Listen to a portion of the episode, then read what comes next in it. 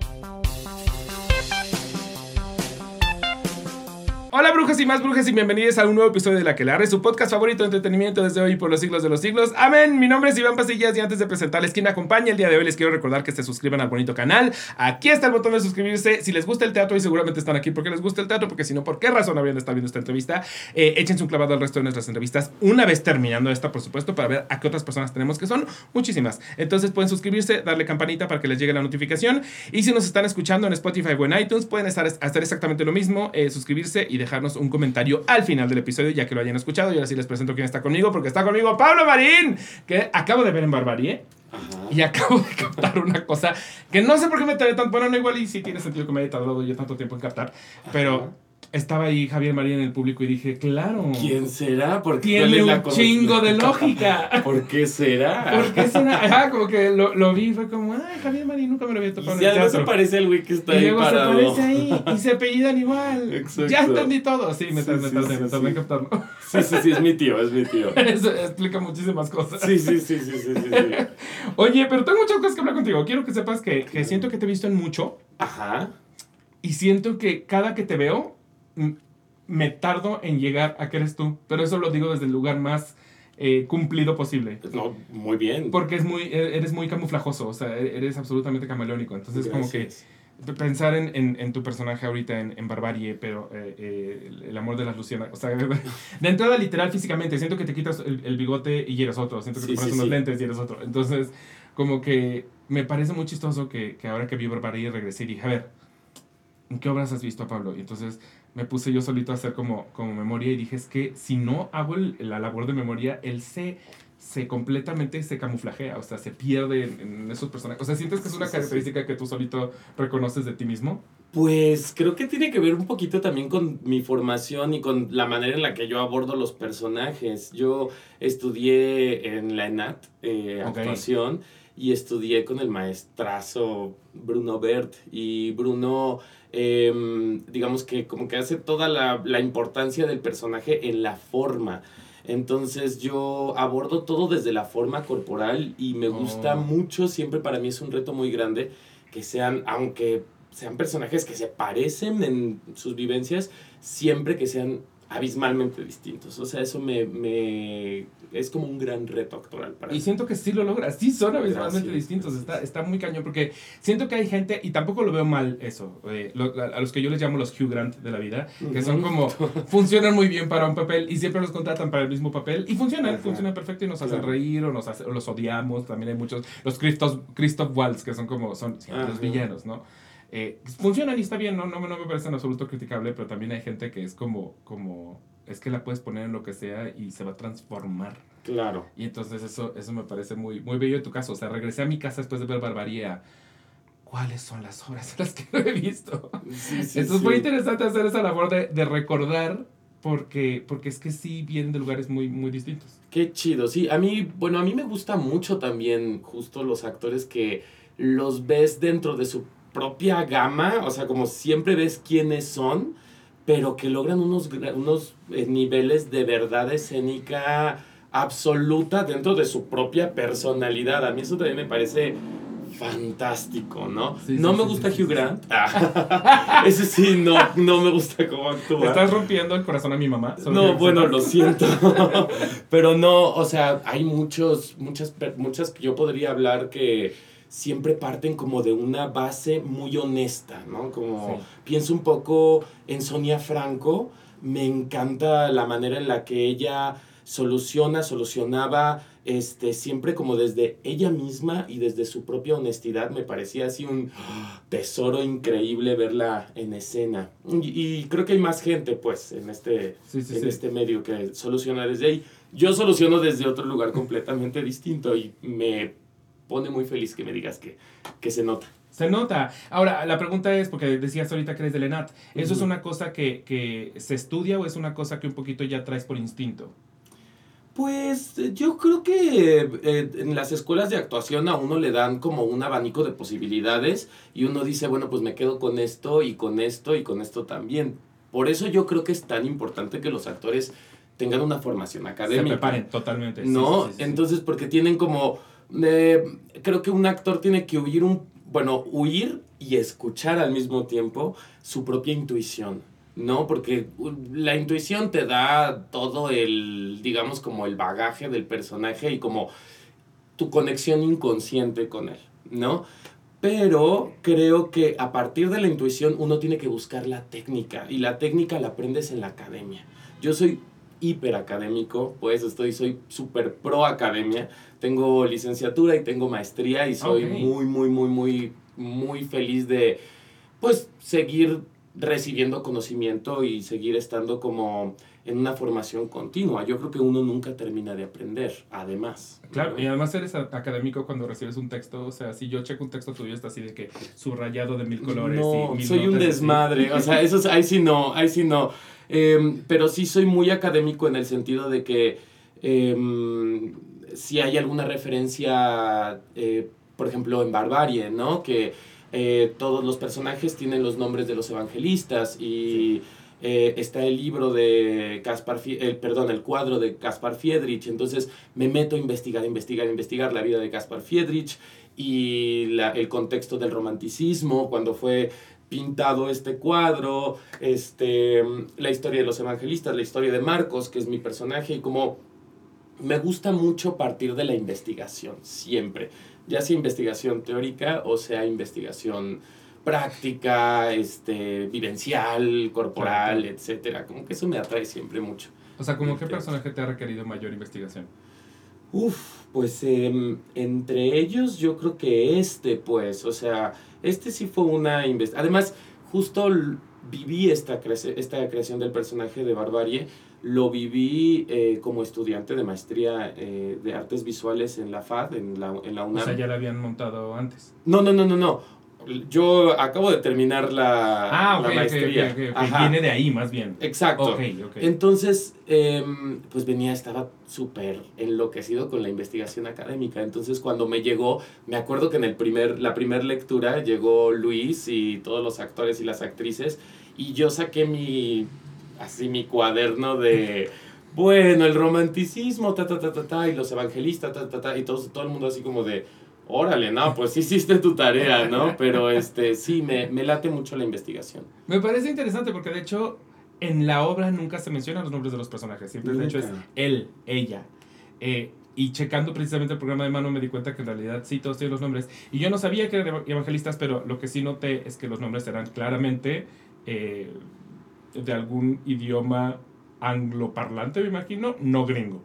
Ajá. Porque son como, no me voy a saber ninguno, pero había como dobles cast y así, dobles penes. Eso es otra cosa rarísima del texto. A ver, o sea, a mí lo que me pasa con el texto de Barbarie es que hay, me, que me parece fascinante, pero un pain in the para cualquier creador, es que hay muchos hilos sueltos.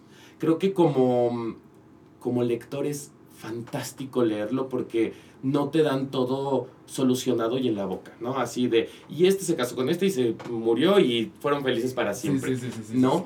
Y una cosa que me parece em, admirable también de Barbarie, retomando lo que iba a decir, es que lingüísticamente hay muchísimos juegos este, en la escritura. Y lo que tiene eh, los personajes de Barbarie es que son los personajes, los nombres de los evangelistas, de los apóstoles eh, evangelistas, eh, que son Marcos, Mateo, Lucas y Juan, que son los que escribieron los cuatro oh. evangelios. Y por alguna extraña razón, Sergio Blanco los escribió mal.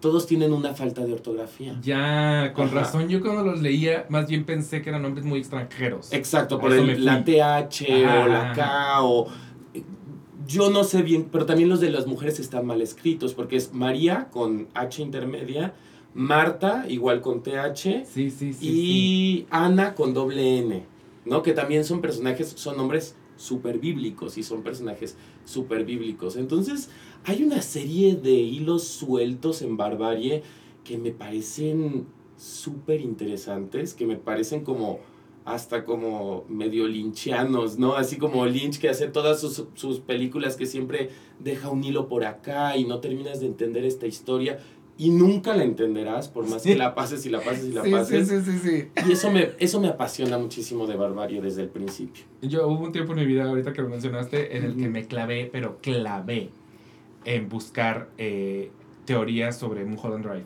Claro, claro. Y es que las hay de todos los sabores y colores. O sea, en realidad, justo nadie tiene la, respuesta porque David Lynch nunca va a salir a decir si sí, es esto, no, no es esto. Yo se lo dejé ahí para el que lo quiera investigar, para el que lo quiera analizar, para el que lo quiera divagar. Y divague se encuentra así, muchos. Entonces es bellísimo cuando, cuando creo que el autor se presta un poquito a... Ya les di aquí mi obra, mi, mi, mi película, mi texto, mi obra, lo que ustedes quieran.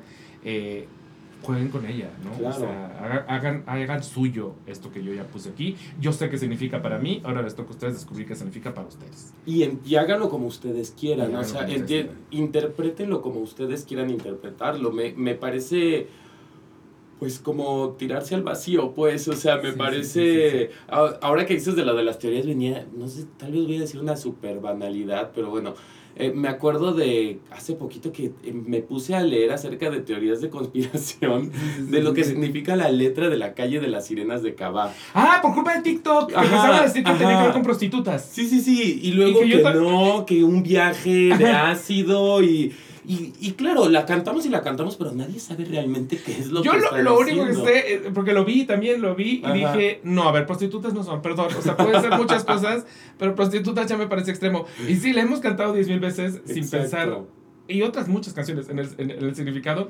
Y yo en realidad, hasta ahora que se volvió como tendencia buscarle el significado a la calle de las sirenas, siempre simplemente lo había asumido como un cuentito.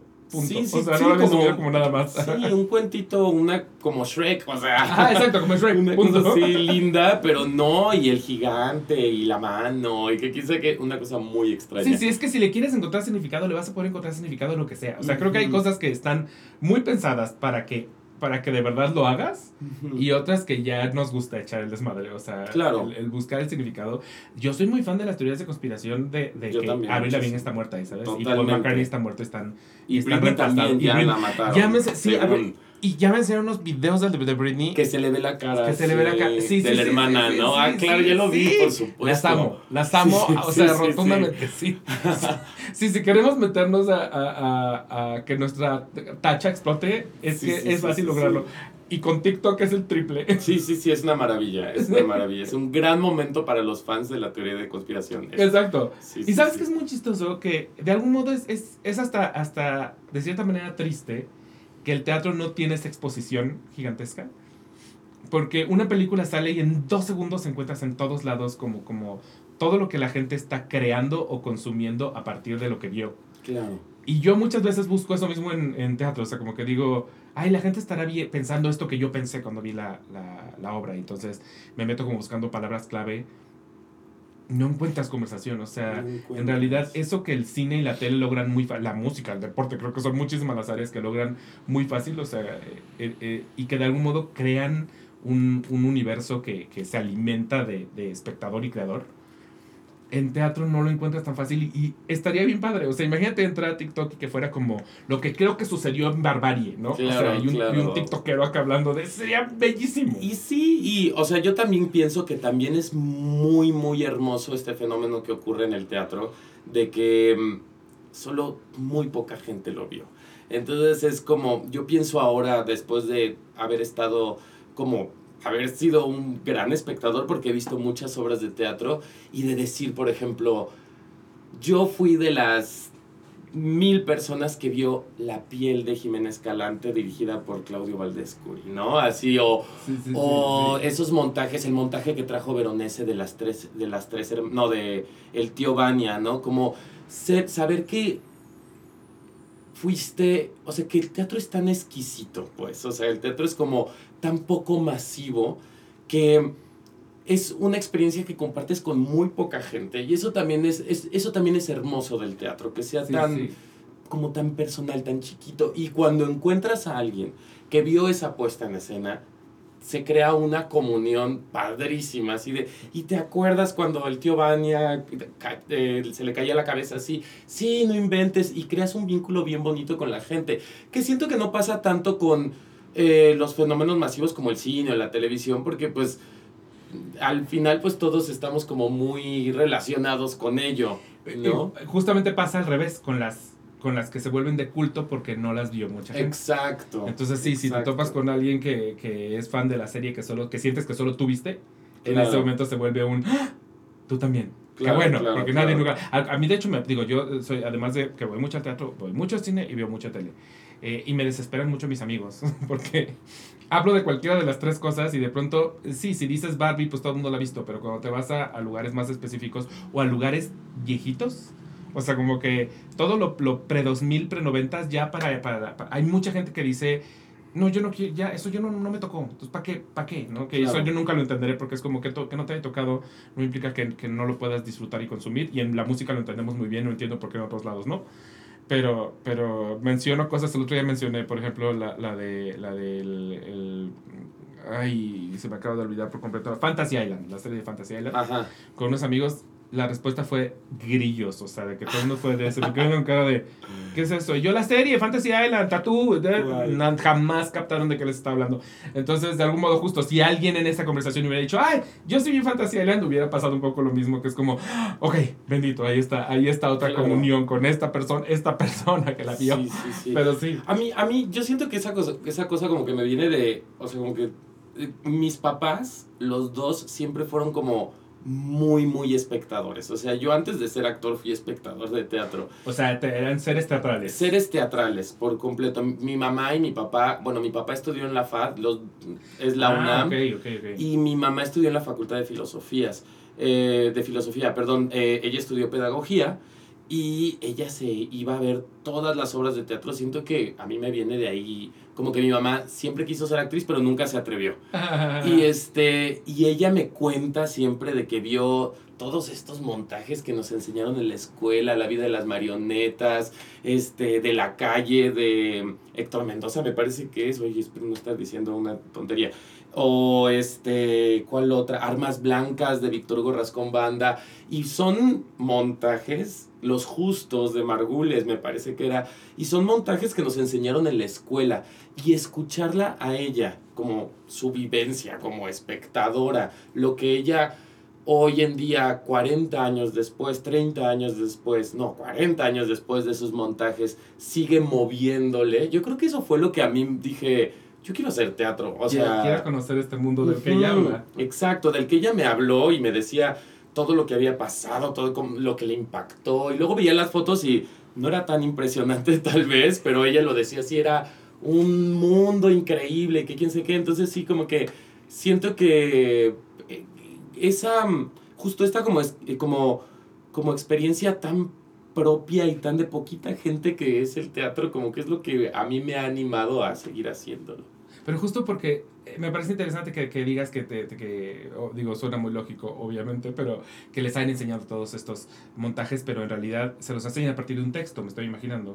Porque pues justo si no estuviste ahí, la cosa con el teatro es, pues si no estuviste ahí, ya no te tocó, ya no lo viviste, y cómo se lo enseñas a las futuras generaciones. Es que siempre existen como estos, digamos, como estos mitos eh, en, el, en el mundo eh, actoral, ¿no? En la formación actoral de que te están enseñando, por ejemplo, yo me acuerdo mucho de que nos contaban de que cuando estábamos hablando, ¿no? De que un actor siempre tiene que estar en el presente y un actor en primer año, ¿no? Es como lo básico, ¿no? De que te enseñan, de que tienes que estar en el presente, tienes ta, ta, ta, ta, ta, ta, ta y nos, nos decían, porque, por ejemplo, Emma en, el, en un montaje de, no me acuerdo, de La vida es sueño, de repente fue un momento espectacular en el que estaba en una función y pasó una palomilla, una mariposa de la noche, y Emma este, se le posó en la mano, ¿no? Y entonces ya después el siguiente maestro te decía que Emma había besado la mariposa y en el siguiente ya, ya te decían que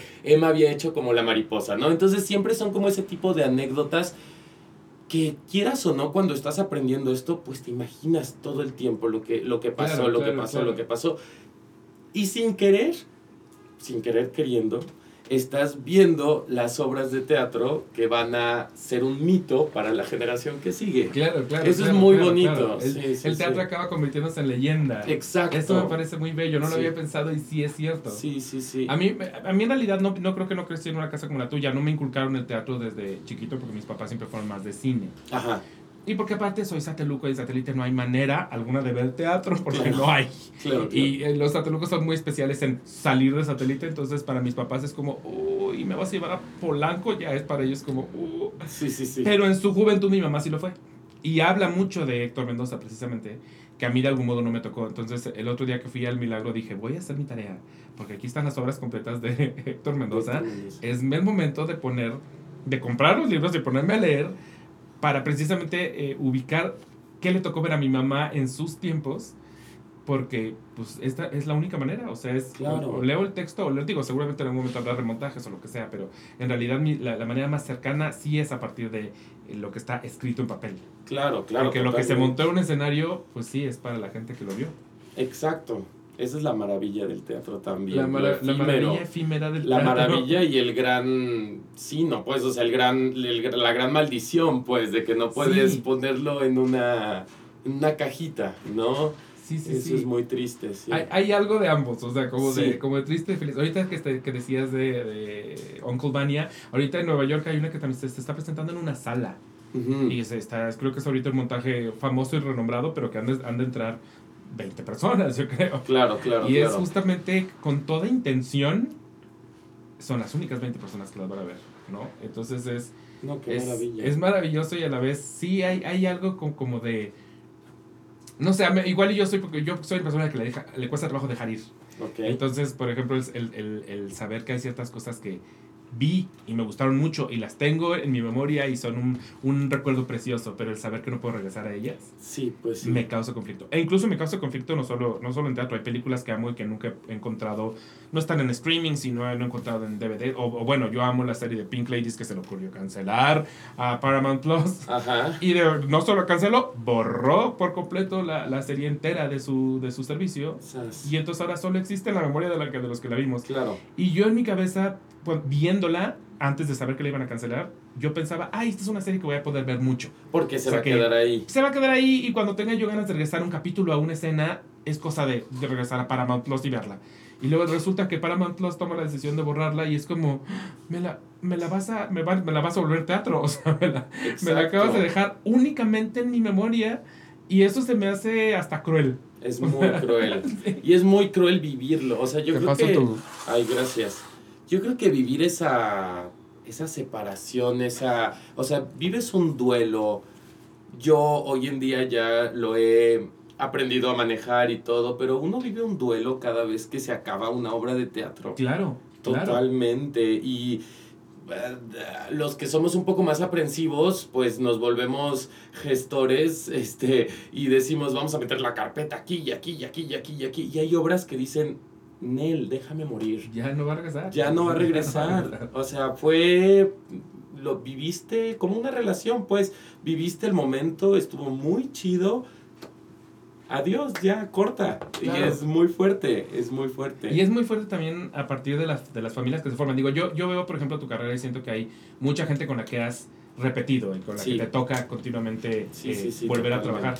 Pero, pero, por ejemplo, pienso en la gente que hace teatro musical, que no les pasa tanto, pero platicaba yo con, con los niños que están ahorita en Jamie, que acaba de terminar. Ajá.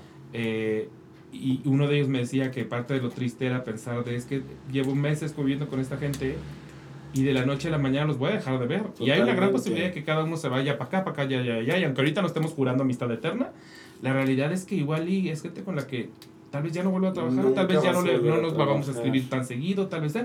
Entonces estoy cerrando un ciclo con mi obra y con mi familia teatral. Que es, que es muy fuerte porque son dos duelos distintos. O sea, por un lado el Totalmente. proyecto sobre el escenario, por otro lado el, el proyecto detrás del escenario. Yo creo que por eso yo no hago musicales. o sea, me encanta crear mi propia familia y me encanta, o sea, ahorita, por ejemplo, con la gente de Barbarie, bueno, con todos, o sea, el otro día que, bueno, hoy que escuchaba el podcast porque soy muy aprensivo y dije, tengo, tengo que escuchar todos los episodios que pueda de aquí a que vaya. Pero este, em, me, le preguntabas a Eugenio eh, como una anécdota backstage. Sí, ¿no? sí, también vas a recibir esa pregunta. Bueno, yo justo pensé, me, me estresé porque decía como, es que qué fuerte que tengo una anécdota backstage con cada uno con los que estoy conviviendo en, en, Claro. en Barbarie, porque son mi familia. O sea, esas personas que están ahí y las que están abajo también, Fernanda, este, Luis, con Sergio es mi primer proyecto, pero con todos, o sea, a ver, o sea, con Luis y con Fernanda estudié la carrera. O sea, somos fuimos bebés juntos, o sea, em, con cada uno podría decirte em, que los quiero como quiero a mi hermana, bueno, no tanto pues, pero los quiero como, como hermanos, como, como familia, como primos tal vez, ¿no? Entonces, este, hay tanto que hemos vivido juntos con Hamlet, pues, o sea, Hamlet, el otro día para una cuestión de una carpeta estaba buscando fotografías de, de, de obras de teatro y empecé a ver mi carreta, ya sabes, así que dos mil, oh, dos mil y tantos. y este, y veía fotos de Hamlet chiquito, más chico que yo hoy en día. Y todo lo que hemos vivido, ese ahora señor y este ahora señor yo, me parece fantástico. Con Paula también. Saqué unas fotos de Paula y yo una vez que hicimos una obra de teatro este, que nos dirigía Alonso Íñiguez, cuando estábamos, eran unos chamacos los dos, los tres, y la, todo el vestuario también lo hacía otro chamaco, Mauricio Asensio, y este, y hicimos una obra de teatro súper intensa, porque Paula, Alonso y yo somos súper intensos, si hay algo que nos une es la intensidad, ajá, y hicimos una obra de teatro increíble y le íbamos a estrenar en un trolebús y íbamos a ganar 5 pesos por función. Y el día del ensayo general, eh, la delegación se llevó el, el trolebús al, al corralón. Entonces no pudimos nunca hacer esa obra de teatro. O sea, amábamos tanto esa obra de teatro y tuvimos que dejarla ir. O sea, ni siquiera la presentamos, pues. Y ni siquiera tuvo posibilidad futura de, bueno, pues igual en un año. O sea, nada, nada, nada. Nos decían, no, pues se llevaron el trolebús, o sea, ¿qué vamos a hacer? Nosotros así con nuestras alitas de pato y bueno, pues ya vámonos, ¿no? Sí, sí, sí. Entonces, con Sofía, pues, o sea, Sofía Silvin y yo. Sofía Silvin es la persona con la que más he compartido escena en toda mi historia. Pero tengo una pregunta, ¿eso es porque ustedes se buscan o es una casualidad? Con Sofía yo creo que es una casualidad. Con Sofía, este, el destino nos ha llevado completamente a, a, todas las obras de teatro que hemos hecho. Este, ahora Barbarie, bueno, Barbarie es una obra que está gestada por mi compañía que se llama Manada Teatro, que somos Luis, Fernanda y yo. Y pues definitivamente yo dije, yo quiero, si yo puedo trabajar, yo quiero trabajar con con, mi con, la, con mi gente, con la gente con la que a mí me gusta trabajar. Claro, claro. O sea, luego haré otro proyecto con la gente con la que quiero trabajar, que esa es otra, otra, historia. Otra historia y es otro grupo de gente que admiro y me impone y me da miedito decirles felicidades y todo, pero algún día haré un proyecto con ellos y, y eso, pero Barbarie por lo complicada que era, yo creo que desde el principio dijimos, tiene que ser entre familia. O sea, tiene que ser una cosa de familia. Y fíjate que, que se percibe un poco desde el póster. O sea, cuando, cuando yo me recibí el primer mail de, de Barbarie y vi el elenco, dije, e, esta, esta gente se quiere. esta gente se conoce y se quiere. O sea, los ubico a todos y todos han trabajado con todos. O sea, sí, sí, sí, desde el póster es como, no son familia. Sí, sí, sí, sí, un poco, bueno, también hablando como con el equipo de diseño de la UNAM, como lo que queríamos era que no hubiera un nombre más grande que el otro, ¿no? Que se notara esto. Es un ensamble, o sea, forzosamente es un ensamble. Exacto, que se nos notara esto de que, que saliera el nombre de, de los, em, del concepto escénico de Fernanda y de Sergio, ¿no? Que también es bien importante. Y luego es un nombre que olvidamos en los pósters, ¿no? Como que los creativos siempre los dejamos para el programa de mano. Y pues chidísimos los de la UNAM nos dijeron, por supuesto que sí, y, y ahí están ahí está toda la familia en ese, en ese póster. Me parece muy interesante porque creo que no he ido tantas veces al, al Foro Sofana. Porque no he ido tantas veces que las tengo muy contadas las que sí. Y todas las veces que he ido, lo que hacen con el espacio escénicamente siempre ha sido muy impresionante. O sea, creo que la, la, vez pasada fue algodón de azúcar. Eh, y luego ¿No, fue en el, ¿No fue en el Santa Cata algodón de azúcar? No, ¿verdad? No, fue en el ah, Foro. Y luego la pasada fue, creo que se llamaba Pride si no me recuerdo. Este, que tenía un poco una disposición similar a Barbarie en términos de que subía, pero era más bien como si fuera una montaña de grava. Eh, pero también hacía como este, esta, esta cosa. Entonces, eh, me parece que el, que el, espacio se presta un poquito para que jueguen con él. Y a mí de Barbarie lo, lo primero que, que, pues sí, atrapa es ver esta escalinata eh, roída, maderosa, o sea, como que de inmediato si es una cosa que entras al teatro y antes de que ustedes entren ya estás así como, ¿a dónde vine a caer? ¿no? Eh, y que justo creo que ese es el concepto que viene de Sergio y... Sí, que son dos súper creativos. Bueno, Fernanda es de mi generación. Fernanda hizo la, la escenografía de mi examen profesional y Luis Eduardo fue el asistente de dirección de Martina Costa en mi examen profesional. Ok. Y yo, pues, no sé bien o sea, yo soy una persona que siempre está pensando como en dos años adelante, ¿no? Como que si, esta es una característica mía obsesiva muy extraña pero yo no puedo vivir al día, no puedo, no puedo. A diferencia de muchos colegas que, que lo logran y lo logran así de... ¿Sí? ¿Y qué va a pasar? Y, que, y, este, no sé qué vaya a pasar en diciembre, pues no, no, sí, no, sí, no. Sí, te entiendo tantísimo, te entiendo muchísimo. A mí eso me estresa muchísimo y yo necesito tener así un, mi agenda, que bueno, luego llega una pandemia y vale madres, ¿no? Todo, ¿no? Sí, sí, sí, sí, Pero necesito tener como una seguridad a futuro. Entonces me acuerdo cuando yo empecé a trabajar en, en mi examen profesional, yo dije, yo quiero hacer teatro y quiero hacer todo por hacer teatro. Y empecé a ver y dije, este, este, y vi a Luis Eduardo trabajar como asistente de dirección y vi a Fernanda trabajar como, como escenógrafa que hizo una alberca increíble en el Foro López Mancera. ¿Cuál, cuál era tu, tu proyecto? Se llamaba Pool No Water de Mark Ravenhill. Con ese me gradué con, con, con Martín. Y yo dije, estos dos, ¿no? Así como les puse así como el, el, el, pin. el, pin, exacto. Yo quiero trabajar con estos dos locos apasionados. Y Luis, eh, luego, luego yo hablé con Luis y montamos una obra que era una locura, que se llamaba Alaska de Gibran Portela. Fue nuestra primera obra. Todavía yo ni siquiera había, había salido. Y era una obra de violencia extrema. Y, y dije, además este güey y esta muchacha son igual de intensos que yo. Y les gusta así la profundidad escorpiónica que yo tengo. Entonces dije, me, me, me encontré unos muy buenos cómplices, la verdad. Y estoy muy contento trabajando con ellos. Ahora, yéndome ya directamente a, a, Barbarie, precisamente cómo es trabajar con este aparato escénico, porque lo que nosotros vemos eh, es que continuamente salen, salen de muchos lados, o sea, salen por arriba, luego bajan escaleras, desaparecen por abajo, luego hay algunos que se van incluso como si fuera hacia afuera del foro.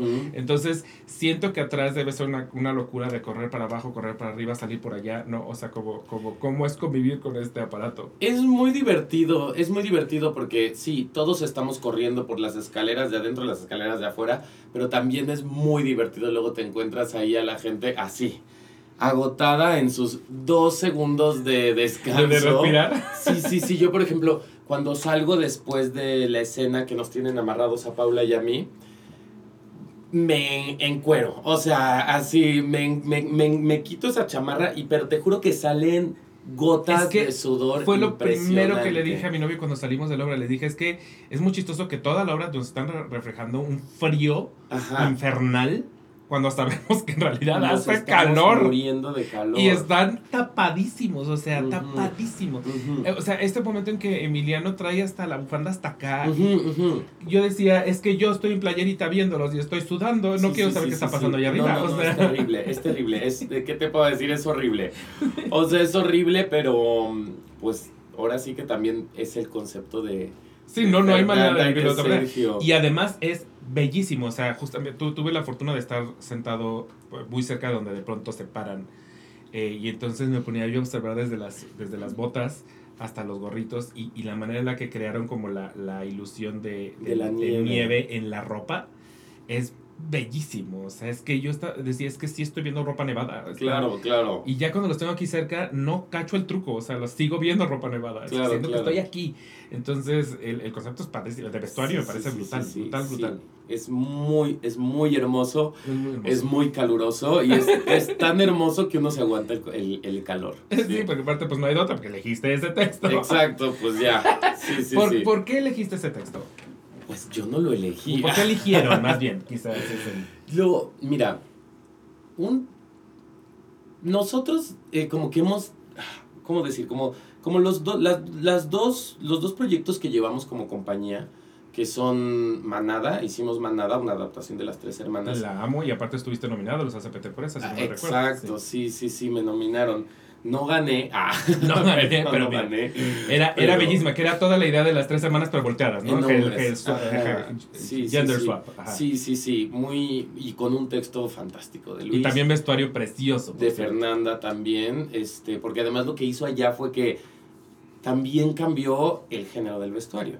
O sea, nosotros los hombres estamos vestido con, vestidos con prendas femeninas y las mujeres con prendas masculinas. Sí, sí, sí, Era una cosa loquísima, ¿no? Una, una jugareta ahí con el género muy, muy interesante antes de que se pusiera muchísimo de moda. Sí, sí, sí, porque en efecto ahora está muy puesto de moda. Sí, sí, sí, sí, sí. Entonces, este, pues mira, en Barbarie realmente lo que pasó fue que a mí me invitaron... Eh, con otra compañía que yo tengo, este, con, Mariana Jiménez, nos, digamos, nos mandaron una convocatoria de eh, Teatro UNAM. Así de, porque nosotros habíamos aplicado ya con una obra de teatro también de cambio de género. Este, y, y Mariana me lo mandó y me dijo, vamos a volver a aplicar, que este, vamos a echarnos este, este, este proyecto.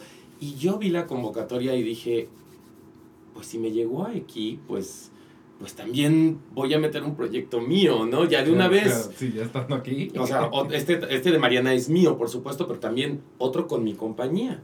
Y entonces yo les comenté a Luis y a, y a Fernanda y les dije, oigan, estaría de lujo proponer una obra de teatro después de haber hecho Manada a Teatro UNAM y cobijarnos con esta institución tan fantástica y que todos tenemos recuerdos de la obra de teatro que vimos en el Sor Juana, la obra de teatro que vimos en el Santa Cata o en el Juan Ruiz. Y este y les dije, pero pensemos, pensemos en un texto. Y Luis dijo, bueno, según, según me acuerdo, porque igual al ratito Luis me dice, no, fue así. Pero según yo me acuerdo, este, Luis dijo, tengo un texto rarísimo que me parece algo que quiero explorar como director. Y me acuerdo que la primera vez que me lo di a leer, yo no lo terminé de leer. Dije, esto es un texto para, para un lector, no es un texto para la escena, que no está mal, pues, o sea, pero, pero ¿cómo chingados vas a hacer esto? O sea, ¿cómo chingados vas a hacer que alguien se coma la mano de otra persona? O sea, ¿cómo vas a lograr que alguien le arranquen un pie? ¿Cómo vas a lograr la escena final? Eh, literal en el texto es G, R, R, R, R, R, R, así, pero de este tamaño. o sea, digamos, tu diálogo. Mi diálogo. Ajá, grrr, pero extremo, así, una página de grrr y se acaba. Wow, qué Entonces es como, yo le dije, pero ¿cómo vas a lograrlo? Y como que hubo un punto en el que, en que los tres, Fernanda, eh, Luis Eduardo y yo dijimos, pues vamos a confiar y vamos a meterlo y vamos a echarnos este clavado y vamos a ver cómo se logra. Y vamos a convocar a nuestra familia y vamos a convocar a... Bueno, es que no sé, nuestra familia suena como a secta satánica, pero... no, siento que el teatro se entiende perfecto. Ok, bueno, bueno. Sí, sí. pero no, Manson, pero no. No, no, es ese, no es ese tipo de familia. Es más como, pues sí, a nuestra, a nuestra gente, a nuestra... Vamos a confiar en Fernanda como, es, como creativa, como escenógrafa, en Pablo como actor, en Luis Eduardo como director, e incluso en el gran escritor Sergio Blanco, ¿no? Que impone mucho, pues, o sea, imponen sus textos porque son textos eh, sublimes, o sea, son textos que van a más allá de lo bello para mí, o sea, son textos que son alcanzan los puntos de las tragedias griegas para mí, pues, o sea, sí, sí, sí. Y, que, y, que, le sabe además jugar muy bien. Muy bien. A la conciencia de que está haciendo teatro. que entonces un poquito todo es válido. Eh, investigando un poquito de Barbari, porque yo honestamente no la conocía, ya después me enteré que en realidad es de 2009, o sea, no es, un, no es uno de sus más recientes. Y como que, como que fui entendiendo como, claro, incluso puedes ver como el, cómo va cómo va como evolucionando, cómo hacia dónde se, este, se va yendo conforme pasa el tiempo. Claro, claro. De barbarie para acá. O sea, sí, me parece. Ahora ya no, ya no escribe ficciones. Ahora ya no escribe ficciones, exacto. y también a mí. ficciones, más bien. Me encantaría ahora buscar otro texto de Sergio Uy, de estaría, estaría precioso. Me encantaría. Ahora tengo una o sea, Sergio siendo una, un autor uruguayo que de algún modo tenemos cerca, voy a ponerlo entre comillas, eh, si lo involucran o no hay nada de es meramente compré tu texto y voy a hacer con él lo que quiera o si hay un hola no sí Sergio está muy o sea está muy involucrado porque él y Luis tuvieron la experiencia de montar Cassandra. Ah, o sea bueno Luis montó Cassandra con Emiliano de hecho. El primer montaje me parece en el mundo en el que Cassandra lo ha hecho un hombre cisgénero este me parece que a Sergio le gustó a Sergio le pareció muy creativa la idea, yo vi el montaje y me pareció fantástico y siento que Sergio vino y dio una hizo una obra, no sé bien cuál, en la capilla, que yo lo vi, brutal, un texto fantástico. Y, este, y me parece que estuvo muy en contacto con Luis. Y se respetan mucho como creativos ellos dos. Y, y Sergio, desde que le dijo Luis, Em, quiero montar Barbarie, como que Sergio siempre se mostró muy, em, como muy buena, con muy buena disposición, sí, sí, sí, con nosotros y con, y con el equipo y siempre comparte nuestras publicaciones. Ah, y, okay, Ajá, está como muy, muy, em, pues sí, como muy de acuerdo con, con, con, con todo y, pues no sé, bueno, no sé si de acuerdo, pero está muy involucrado. Sí, para los que no, igual, porque estoy siendo muy grosero, la verdad. Pero para los que sí, de pronto estamos hablando de mucha gente que es como, ¿y de quién están hablando? Sergio Blanco es, el dramaturgo de La ira de Narciso, de Tebasland y Barbarie en específico. ¿De qué dirías que va? Barbarie, pues yo creo que Barbarie va de siete personas que por alguna extraña razón se encuentran encallados en el Ártico y en, en, en un barco en el que están navegando se encalla en el, bar, en el Ártico y ellos empiezan a pues a disolver toda la moral, toda la ética, toda la este pues sí, todas las las convenciones sociales hasta terminar en pues barbarie en barbarie en, en, en, las bestias y no no porque sea algo malo pues o sea de hecho hablábamos mucho Luis y, Luis, Luis y yo acerca de esta escena final, ¿no? Como yo creo que tú ya la viste, la viste el domingo, ¿no? Había apenas, sí, el domingo. Y, en, y el domingo ya es el final nuevo, porque el final anterior terminaba yo hecho una, una bestia comiéndome un pedazo de carne todavía, ¿no? Entonces Luis me decía, es que no, es que hay que regresar o sea, el ser humano va a regresar a la naturaleza, pues, o sea, va a regresar. Lo bárbaro no tiene por qué ser algo malo.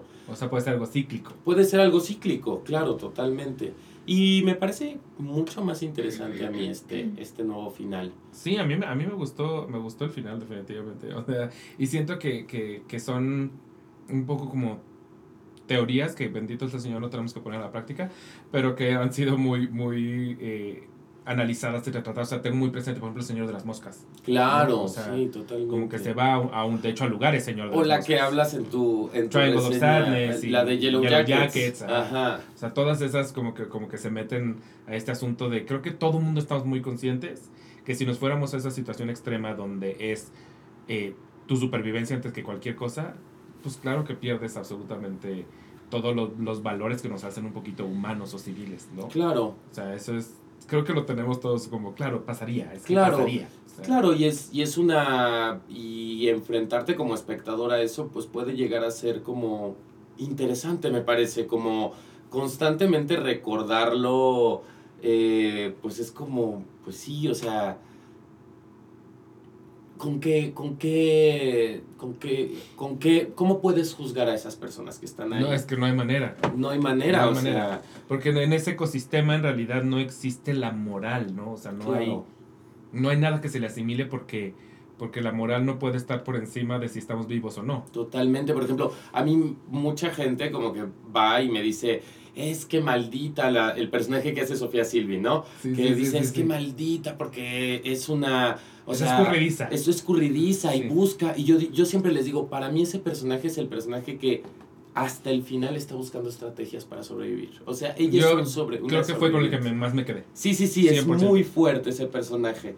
Porque desde, bueno, Sofía es una excelente actriz y no lo, lo pudo haber hecho como mala maléfica, ¿sabes? O sea, no, no, no, no, se va para allá. Para nada, lo hace tan bien y, y empatizas y dices, güey, o sea, una se toma todos los, los, este, los sedantes y dice, yo me muero, pero me voy a chingar todos los sedantes y me vale todos los demás, ¿no? Sí, el egoísmo absoluto. Los otros así, hablando cizaña, los otros guardando sus, este, sus, sus sopas que no les van a servir de nada nunca. Sí, sí, sí, y esta, en cada uno de los cuadros, está buscando sobrevivir. Y a mí eso me parece impactante. Incluso el mío, eh, mi personaje, como que es tan...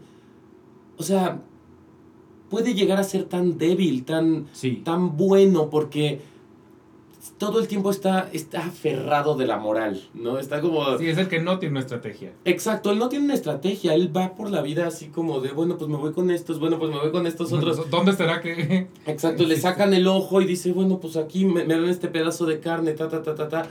Pero, y justo yo creo que funciona como contrapunto del de Sofía que es la estrategia absoluta y ella desde el principio decide borrar la moral y dice, yo, la, a mí la moral no me va a hacer sobrevivir en este caso. No es una herramienta que sirva de nada. Exacto, si yo no me, eh, o sea, yo no voy a partir mi zanahoria en siete y se la voy a dar a cada uno de ellos, ¿no? Cosa que este hace y al final este termina sin nada absolutamente de humanidad, pues. Claro, claro. Y ahora que lo pienso es curioso porque hemos tratado un poquito eh, a ciertos reality shows como La Caja de Petri de qué pasaría si, quitándole la posibilidad de la muerte, que obviamente eso pues debilita el experimento absolutamente porque la muerte tiene que ser una cosa muy muy grande, pero la posibilidad como de perder el dinero millonario que te voy a dar si no ganas, ¿no? Claro. Pero, pero esta idea de vamos a meterte en, esta casa y, y, vamos a ver si te comportas éticamente o si eres una persona estratégica o si eres una persona que se va a tratar de chingar a los otros o si le va a jugar al soy amigo de todos pero en realidad no soy amigo de nadie. Es un poquito el qué pasaría si estuviéramos en el Señor de las Moscas pero controlado. Exacto, exacto. Y sí, vemos precisamente que cada quien empieza a tomar como ciertos personajes y ciertas estrategias y, solamente que nadie, nadie realmente está pensando en puedo perder la vida. Pero, pero que eso lo, lo aumenta al, al, al millón. Claro, sí, no, Y es, es muy interesante precisamente, por ejemplo, la idea de comer carne humana, ¿no? O sea, que de hecho también se ha, se ha retratado mucho como en estas historias de supervivencia, como de, pues está ahí el cadáver del avión en el que me estrellé, pues me lo como porque no hay de otra. Y siento que la reacción, por ejemplo, del público es, es muy aberrante, o sea, eh, ver a alguien comer carne humana o la convención de comer carne humana en el público provoca mucho asco. Claro, total, y es una carne que está muy bien hecha por mí. Yo la hago o sea, todos deliciosa, dirías tú. No, no, no. es, no, es, no, es, no, es, fea, no sabe mal, eh, pero yo la hago todos los jueves y me siento, me siento muy orgulloso de mi resultado, la verdad. Es que está hecha con algo de grenetina. Es es que te, digo la, es que fórmula. Salimos, salimos y yo le dije a mi novio, tengo la extraña impresión de que es como algo parecido a una carne fría tipo un jamón, pero como envuelta en algo para que se, se, vea como más pachona. Y Daniel me dijo, no, tiene algo de gelatina. Pues Daniel está en todo lo correcto. Está en lo correcto, me lleva. Sí, es gelatina de Jerez, pero le pongo un, un bolillo duro. Entonces eso la hace como más, ah. eh, como... Sí, chuy. exacto, chuy.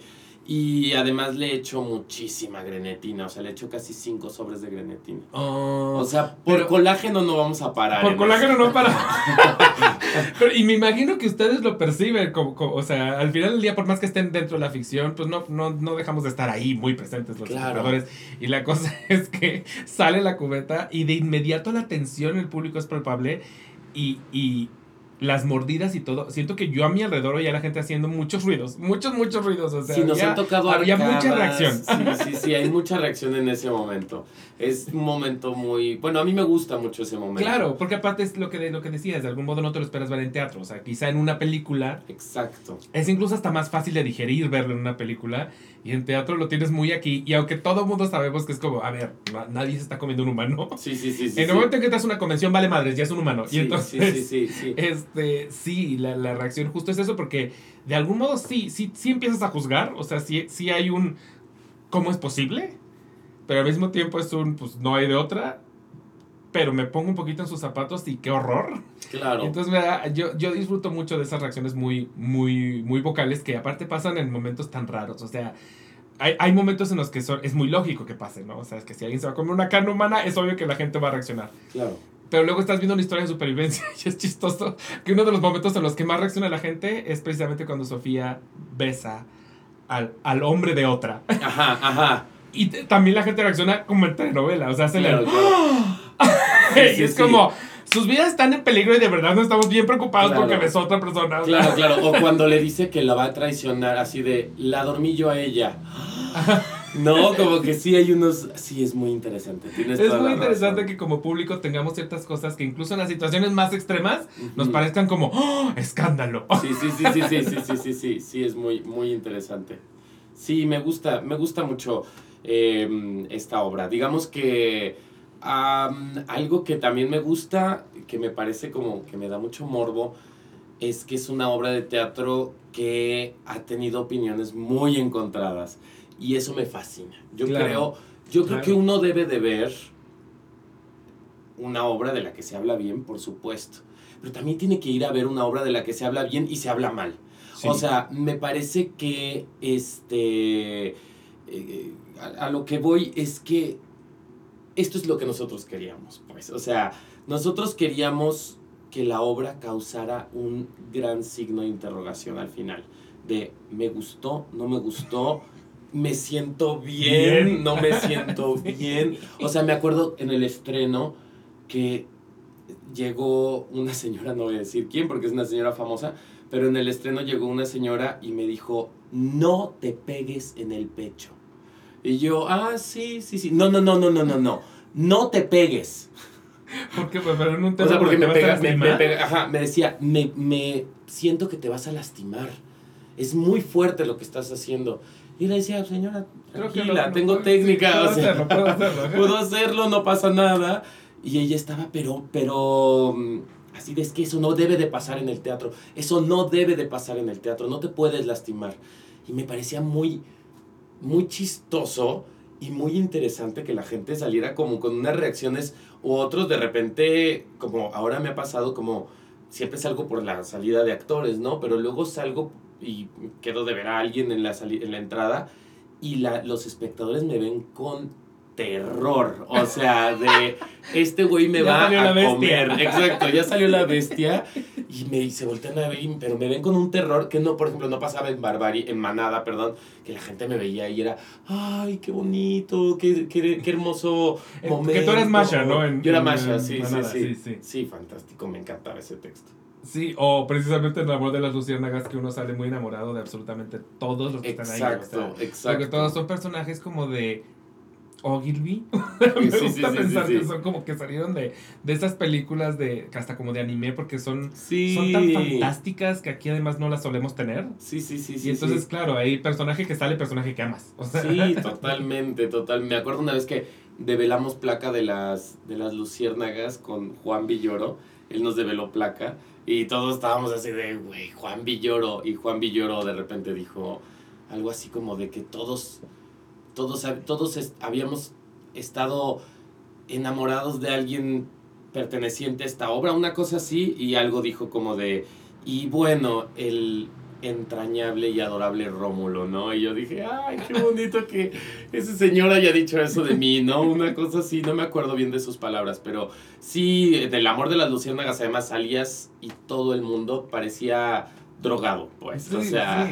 Es que sí, hay, hay, hay, una especie de efecto alucinógeno con el, con, con el amor de las luciérnagas. Yo lo he visto varias veces en varios distintos teatros, además. Eh, y sí, siempre sales como en una nube de, de emoción, de alucine, de de surrealismo, de todo es posible. No sé, es como hay algo muy bello. Y de hecho creo que la de Juan Villoro que estás diciendo no fue en el Teatro de la Ciudad. No, fue en el. En el otro, en el Shola. Ah, entonces esa no fui. Pero yo estaba en una de la Teatro de la Ciudad. Que fue la única que dimos en el Teatro Fue la única, pero también hubo un, un, discurso de alguien al final. Algo pasó al final. No recuerdo quién fue, pero sí fue alguien, fue alguien muy importante. Y fue alguien importante. Y, llegó Alejandro después, Alejandro Ricaño, que estaba de viaje y todo, y llegó él después. Ay, no me acuerdo quién, había, eh, eh, quién fue, pero fue una función preciosa. Y esa, esa como que digamos que tú la, la tienes digerida, ubicada como una obra icónica del teatro mexicano. O sea, como que oh. te sabes parte de algo que es muy icónico. Sí, creo que sí. no sé. Em, sí, sí. es que sí, es, es, es, es de estas obras. O sea, siento que hay, hay, hay obras, o al menos para, para esta generación, porque imagino que cada generación tiene las suyas, pero al menos como, como para esta generación, que cuando hablas de teatro la gente las, las saca, ¿no? Y, y yo lo veo mucho, por ejemplo, incluso con gente que no va tanto al teatro, que siempre son El amor de las luciérnagas, Lala este, eh, Lo que queda de nosotros. O sea, como que hay ciertas obras que siempre salen, que siempre salen. Y que gente que te dice, no, no, no, es que yo la he visto 50 veces. 50 veces, gente que iba en... Eso es una cosa muy loca. Ah, hubo chicas que iban en cosplay. No manches. el amor de las no manches. Sí, qué locura, ¿no? Qué locura, o sea, que traían hasta sus maletitas y así. No, bueno, no maletitas, pero sí iban con sus vestiditos, sus mallitas y nos daban galletas con nuestros, nuestros, nuestras caras y sabían cosas muy específicas de nosotros. Wow. sí, sí, sí, sí, sí bueno, ahí después ya tenía guardado uno, después para cuando me preguntes la, anécdota backstage.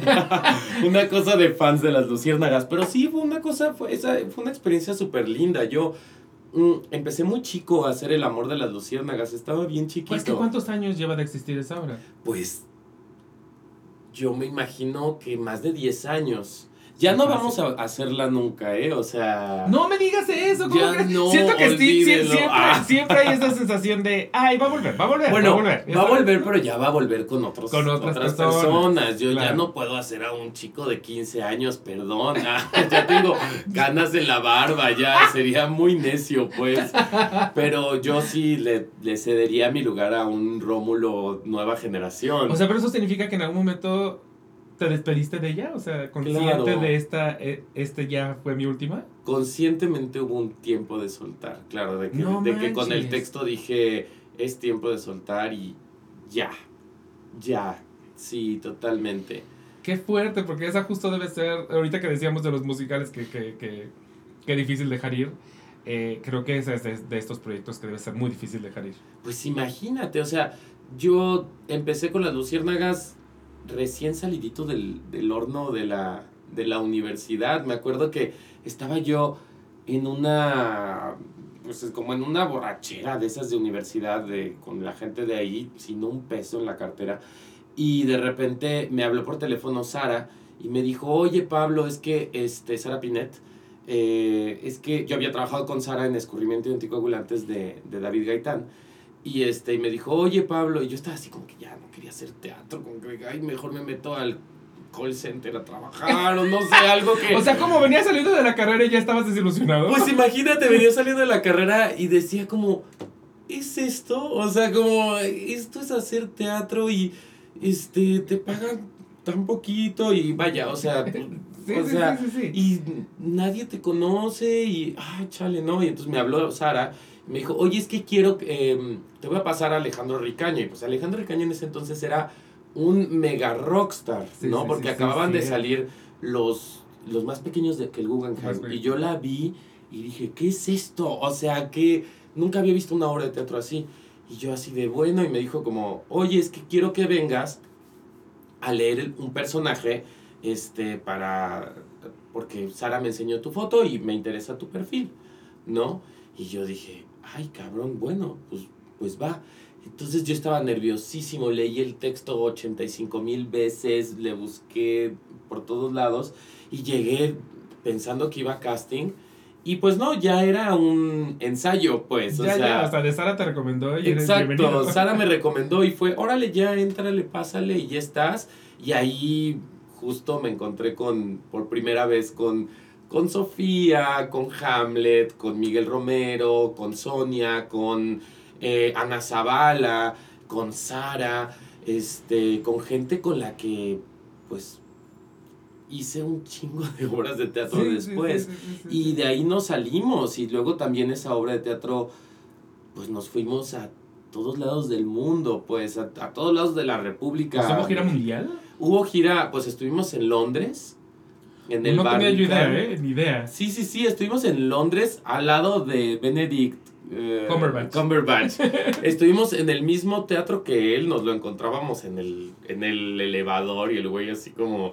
Fue una cosa muy, muy loca, Londres fue muy loca. ¿Pero eso significa que la obra fue traducida al, al, inglés o la presentaban en español? La presentamos en español con subtítulos en inglés. Ah, Era un festival increíble, un festival fantástico que se llama Casa, que es de teatro latinoamericano y consiguen los mejores teatros de Londres y se presentan ahí. Se presentó las lagartijas tiradas al sol, este, me parece que Mendoza, no sé, pero eh, muy buenas obras se presentaron allá y luego nos fuimos al Festival de Cádiz, que también tengo una anécdota después de, del Festival de Cádiz.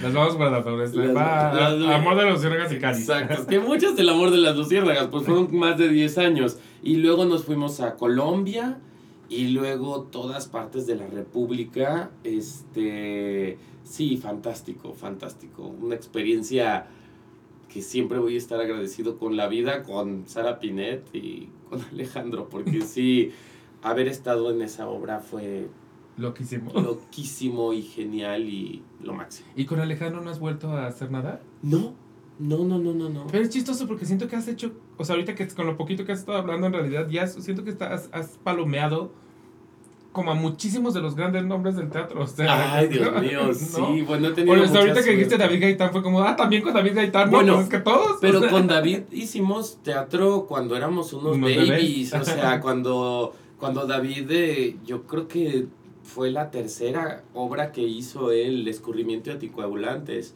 Con David, por ejemplo, me fascinaría volver a trabajar. Me parece un gran dramaturgo, un gran director. Sí, sí, sí, Me encantaría volver a trabajar con David. Este, sí, sí, sí. Bueno, pues sí he trabajado, o sea, me he movido mucho en el teatro, la verdad, me, gusta mucho el teatro. Eh, también he hecho un poco de, cine y, de televisión, pero siempre el teatro. Animal teatrero. Fíjate que, que igual tú puedes de hecho resolver una duda que me llega seguido, ni siquiera es que me llegue poco, pero me escribe mucho por, por Instagram y ojalá la gente que lo ha llegado a escribir esté aquí viendo, porque este es el momento. Pero justo de pronto me, me escriben gente de, oye, eh, soy actor de Tamaulipas. Ajá. Eh, tengo, me voy a vivir a Ciudad de México, tengo muchas ganas de, de, trabajar en teatro en Ciudad de México. ¿Cómo le hago para entrar a las obras? Y mi respuesta siempre es, hijos, mano, eh, porque la cosa es, el teatro vive de familias. Entonces es como, en el musical es muy claro, en, muchos musicales hay castings. Y entonces pues vas al casting. Y de cualquier manera habrá mucha gente que tenga callback de inicio porque ya lo conocen, claro. Pero en obras, que es un poco lo que estás, lo que estás diciendo, es Sara Pinet te recomendó, ¿no? Entonces llegaste ahí porque... Entonces es un poquito un, una telaraña, creo que de contactos y de familias y de, y de tribus eh, que son las que hacen el teatro en México. Y entonces toda esta gente que de pronto me pregunta, oye, yo vengo de la nada a Ciudad de México, ¿qué hago? ¿Cómo hago teatro? Ah, ¿Qué le ah, responderías? Pues yo le respondería, pues contacta a la gente con la que quieres trabajar. Contáctala, no, no es, la gente de teatro no es gente mamona, pues, o sea... Eso es 100%. La gente de teatro, la gente real de teatro, no la gente que hace teatro como, no sé, por negocio, porque también quién hace teatro por negocio, pero, o sea, digamos, la gente de teatro es súper, súper, súper chida. Accesible y chida, sí. Yo hace poco conocí a un chico que, este, que viene de Chihuahua, que es un, un chico que viene con ganas de comerse al mundo, que es un, un chico padrísimo, y él me dijo, yo lo primero que hice aquí fue ver todo el teatro y decir, quiero trabajar con este, con este, con este y con este. Y contactarlos. Y además, afortunadamente, digo, es algo triste por un lado, pero bueno que voy a decir por otro lado, es que también los, en redes sociales los actores de teatro, la gente de teatro, tampoco es que tengamos 80 mil seguidores. Pues. Claro, o sea, si, te, si le, te manda un mensaje, te llega el te mensaje. Llega el no, mensaje. no se va a perder en sí. Entonces, este chico, por ejemplo, me dijo: Ay, es que yo tengo muchas ganas de trabajar con Cristian Magaloni. Y le escribí a Cristian Magaloni y este, me contestó súper chido porque Cristian Magaloni es súper chido. Y me dijo que, que, que veamos y que ta, ta, ta, ta, ta. Entonces, yo creo que lo que tiene que hacer esa gente es no irse por lo que se escucha, digamos, como pues en, los medios o, eh, o sea, seguir como medios mucho más culturales como el aquelarre, o sea, como este, pues igual como Juan Carlos Araujo, como Entretenia, como este, cartelera de teatro, como buscar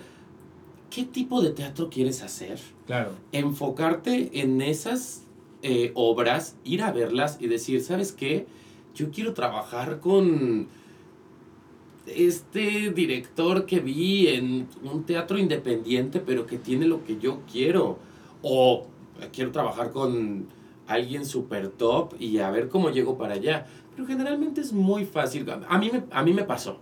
Este, no he trabajado con él, pero soy groupie absoluto de Claudio Valdescuri.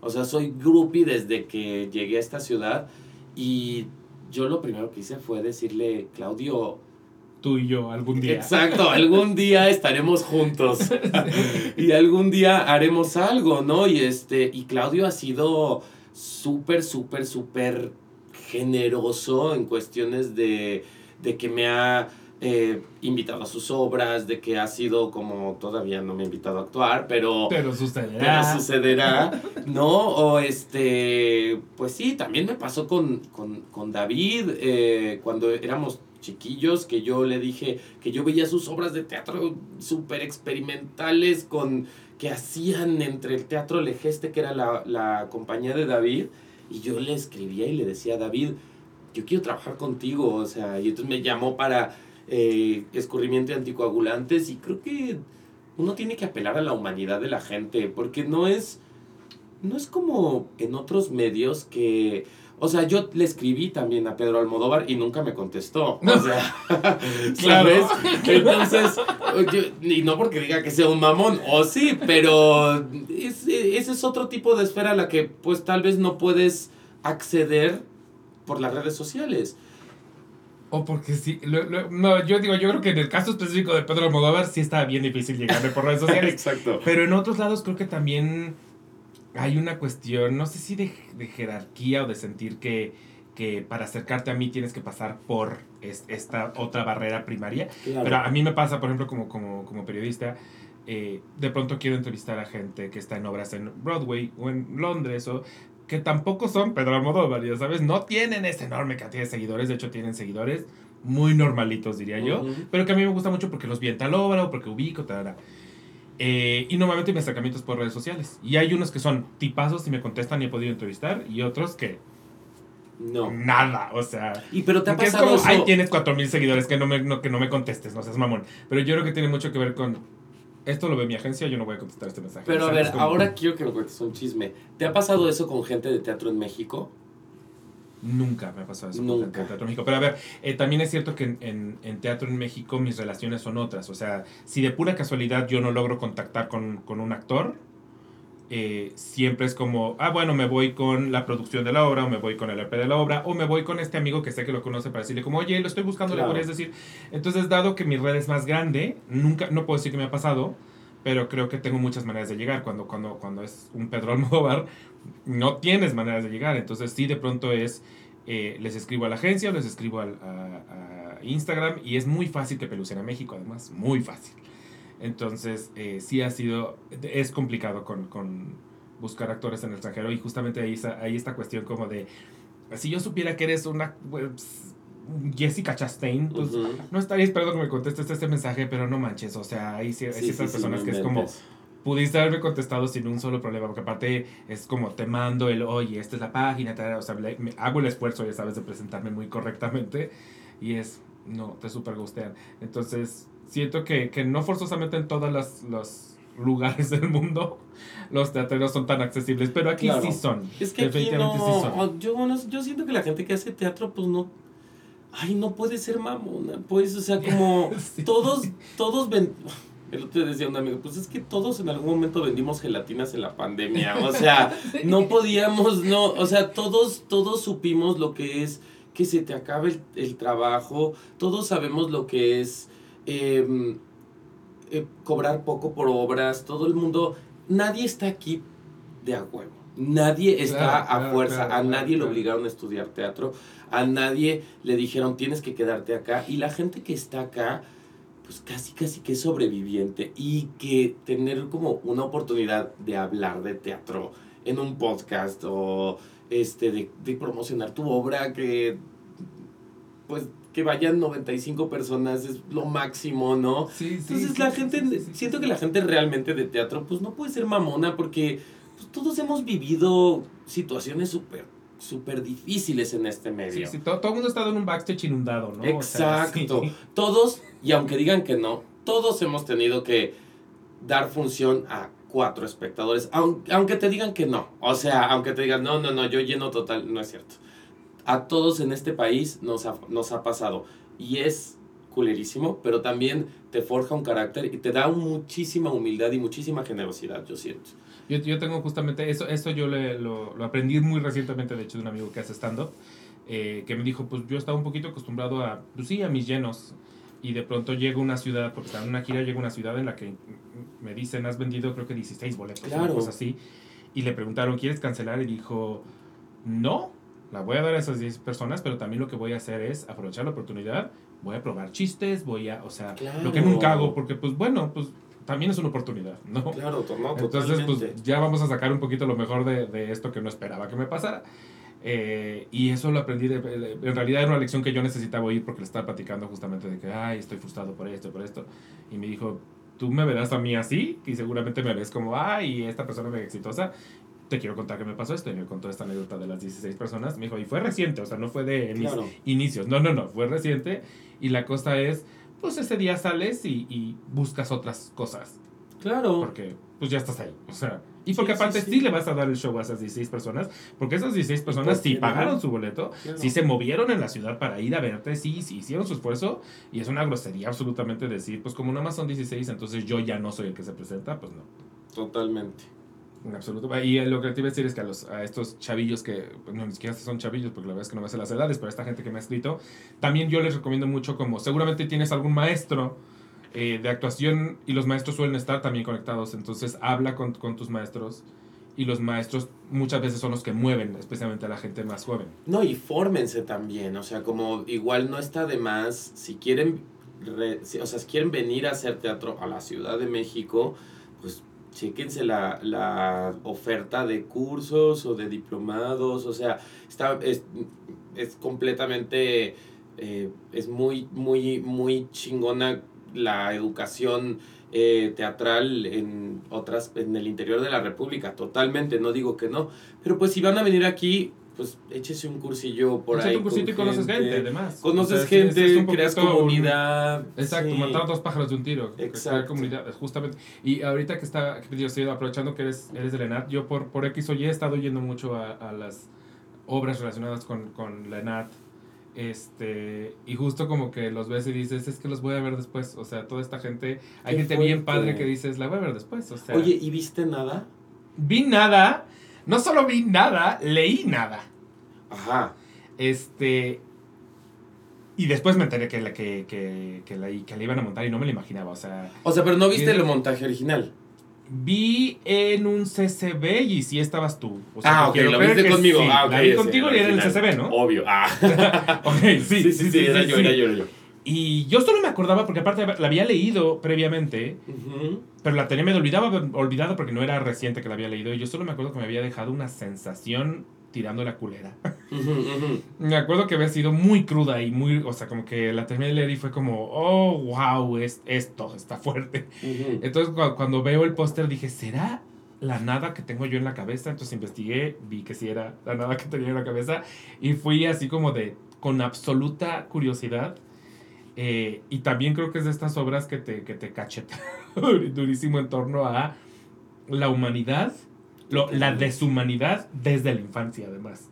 Es fuertísima, nada es fuertísima. Fuertísima, pero te digo que ahora la montó Mariana. Ah, sí supe, sí supe, sí. Con, los chicos de cuarto de mm. como examen profesional de la, de la ENAT, por eso te lo, te lo pregunto, o sea, como... No fui, pero supe porque fui a ver el, festival este que hicieron de escenografía eh, y los alumnos que me dieron el tour me dijeron, oye, vamos a montar eh, unas cosas de Brecht y nada. Y yo como, ah, manches, qué padre, pues a ver si puedo venir, pero no pude venir. Entonces sí sabía que iba a pasar, pero no, no, no la fui a ver. Yo fui el, el fin de semana, no sé si el, ay, no, el miércoles pasado. Fui con Lucía Uribe, que ella estuvo en mi, en el, o sea, los dos estuvimos en, la, nada, en la nada original. Y fue una experiencia loquísima, fue increíble, increíble. Además, justo esto de que dices, qué importante ir a los exámenes profesionales. Como, pero como actor profesional, porque mucha gente pelucea mucho así de, ay, no, yo no voy a ver a los, los exámenes profesionales, yo solo veo obras este, ya así eh, formales, pero yo me di cuenta lo importante que es como volver a tocar con ese impulso que tienen estos chamacos, porque son unos chamacos de 20 años, de hacer teatro y de querer estar en escena y la pasión y fantástico. O sea, me parece que es una obra de teatro que tiene que ver todo el mundo. Además es gratis, además... Sí, Ah, o sea, también se puede ver ahorita. Ahorita están en, temporada. Oh, es fuerte, váyanlo a ver. Sí, váyanla. No se la imagina. Es más, o sea, es que es difícil incluso describir, pero no se la imaginan. Es una cosa muy fuerte. Y... Especialmente tomando en cuenta que pues supone que los protagonistas son niños, pero... Es muy es Mariana para mí es del las mejores directoras de este país y es una gran actriz y estos chamacos están fascinantes, chamacos, chamacas y chamaques, están fascinantes, fascinantes y en verdad fue una experiencia muy loca ver una obra de teatro que yo había hecho seis años después, verla en... Seis años, no puedo creerlo. Seis años, sí, ya sí. seis años después, hace seis años que estrenamos esa obra. Y el 13 es muy bonito porque vamos a develar placa el elenco original. Le vamos a, vamos a develar placa a los, a los recién egresados. Ay, igual y si vuelvo. Sí, ve. Sí vuelvo. Ve, porque es muy distinta, es muy distinta y pues tiene una frescura de unos jóvenes que quieren comerse el mundo que es fantástico. A mí eso me gusta mucho justamente de, de las obras eh, estudiantiles que, que como que siento que voy a descubrir como, como, ah, estas personas van a seguir. O sea, sí. hay ciertas personas que dices, ay, esta persona. O sea, yo me acuerdo mucho y de hecho se lo he dicho 900 veces y de hecho creo que se lo he dicho aquí en el podcast, pero yo la primera vez que vi a Rodolfo Zarco fue en, un, en una obra estudiantil eh, y de toda la obra fue la persona que dije, ¿quién es, quién es ese actor? Eh, y hasta el día de hoy es una cosa que los que tengo muy presente, o sea, lo, lo sigo viendo porque ahora hace mil cosas y lo sigo viendo y siempre es como, ay, yo me acuerdo perfecto cuando te vi haciendo casi un pueblo en estudiantil y que, y que fue como, oh, yo sabía que esta persona iba a hacer cosas grandes y ahora lo veo así que en incendios. y es como, claro que iba a acabar en incendios, o sea, por supuesto. A mí, ¿sabes con quién me pasó? Con Tamara Vallarta. Cuando la vi en su examen profesional de Romeo y Julieta, me parece que era que dirigía eh, García Lozano en. Correctamente, de, la, cual, si quieren, hay un, hay un bonito capítulo de este podcast con Tamara Vallarta en el que cuenta una anécdota backstage de cómo se dio en la reputísima madre haciendo ese, ese montaje. Se abrió y todo por estar corriendo en la oscuridad. Era, era, un montaje fantástico. Y era Tamara Vallarta, Axel, me acuerdo, me acuerdo que estaba Axel Arena, un grupazo. Paco Rueda, este, mm, Jimena Romo, me parece también. Y otros muy buenos actores y actrices, pero me acuerdo cuando yo vi a Tamara, dije, este es un animal de teatro, ¿sabes? Así cuando dices, esta chamaca es de teatro, pues, o sea, es una gran actriz de cine, una gran actriz de televisión, pero cuando uno ve a Tamara en teatro, dice, claro, sí, es de ahí, y la vida es de su examen profesional.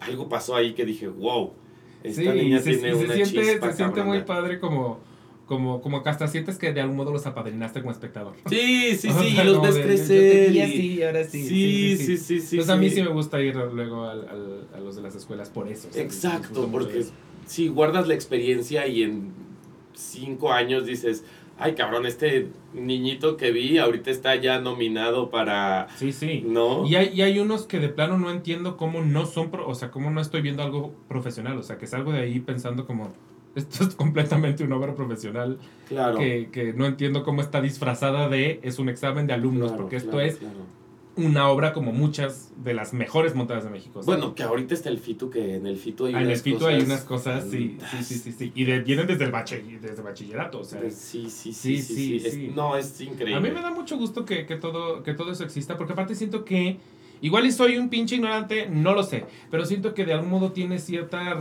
recientez. O sea, como que. Como que siento que no soy ya hablar tanto de, de, de, lo que hacían estudiantes hasta de, en, años más recientes. Sí, totalmente. O sea, es, es, es una cosa que nos está llegando. Sí, sí, sí. Sí, totalmente. Hay, hay, pero hay grandes obras de teatro eh, de, las escuelas, pues, o sea, yo también, ahora que estoy pensando, también me acuerdo mucho de el examen profesional, una de las obras que más me ha gustado en el mundo, el examen profesional de Raúl Briones, que fue La Cocina, dirigida por Ruiz Palacios, y Desierto bajo escenografía lunar, dirigido por em, Alberto Villarreal.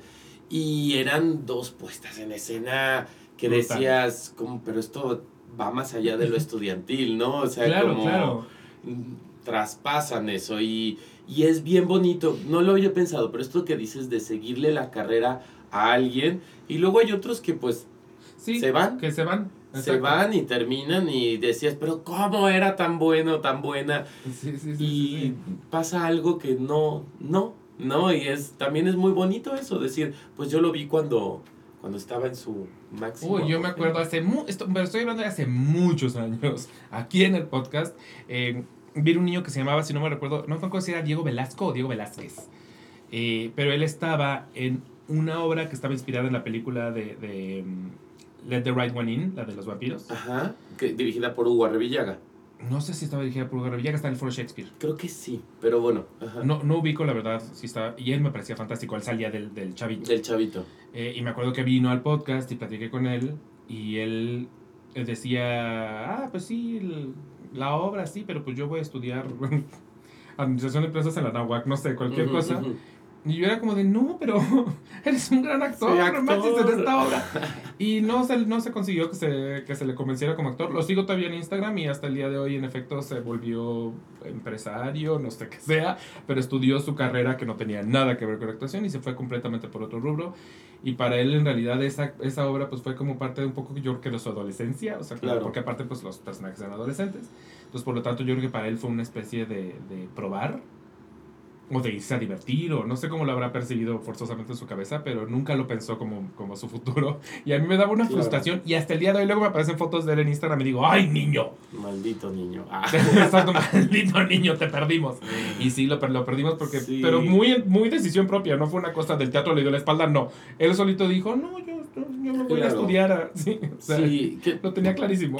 sí, también luego uno lo entiende, o sea, como que siento que también quienes estamos acá somos muy tercos y muy necios y muy aprensivos, pero siento que mm, alguna vez yo, bueno, yo he tenido todos los trabajos del mundo, todos los trabajos que te puedo, fui, o sea, fui cajero en Aurrera, este, trabajé en la, en, en la Gandhi, este, fui vestuarista de Televisa, he sido mesero, o sea... Ya egresado, estamos hablando de ya... Eh, no, entre lo egresado, o sea, yo empecé a trabajar como a los 17 años. Ah, ok, ok, ok. Entonces, este, yo he tenido todos los trabajos y luego también uno dice, está bien padre a veces descansar de esto, pues, o sea, está bien oh, padre, está padre poder tener tu sueldo fijo, está padre Em, poder tener un seguro médico, o sea... Yo estoy, yo estoy completamente volteado a todo lo que estás diciendo porque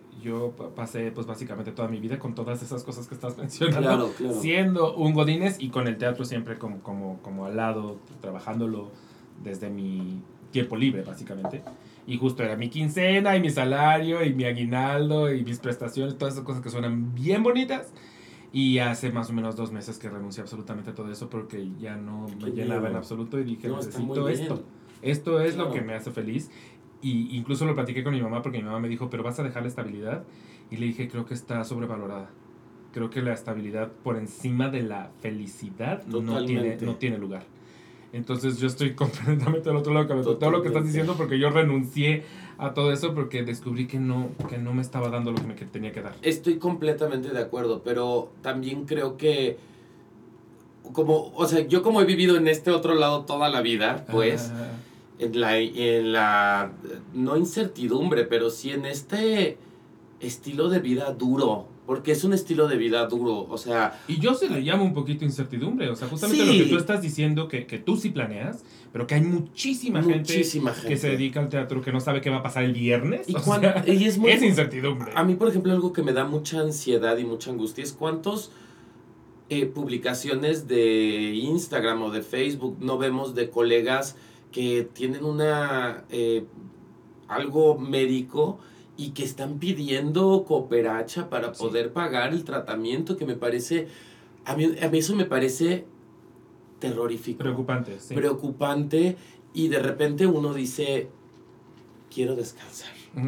O sea, quiero descansar, quiero tener una beca o quiero entrar a un trabajo un poquito creativo y seguir haciendo teatro, pero, ¿sabes? O sea, eventualmente al final en mi caso, exacto, en mi caso es un, es un imán y es una relación a veces un poco tóxica. Claro. Es el, es el galán tóxico que te que siempre te dice, te llama a las 4 de la mañana y, ahí estás, ¿no? Eres el booty del teatro. Exacto, exacto. Es, es, es, es, terrible, ¿no? Pero, pero siento que a veces sí está bueno o sea, yo, por ejemplo, la gente que luego me dice como de, y tal persona que era tan buena actriz o tan buen actor y desapareció, ¿por qué no? O sea, como que hay mucha gente que se enoja, que se indigna, porque ¿por qué no sigue resistiendo como nosotros, no? y yo digo, yo digo, güey, está trabajando, dale chance y el ratito regresa, porque además el teatro tiene esa cosa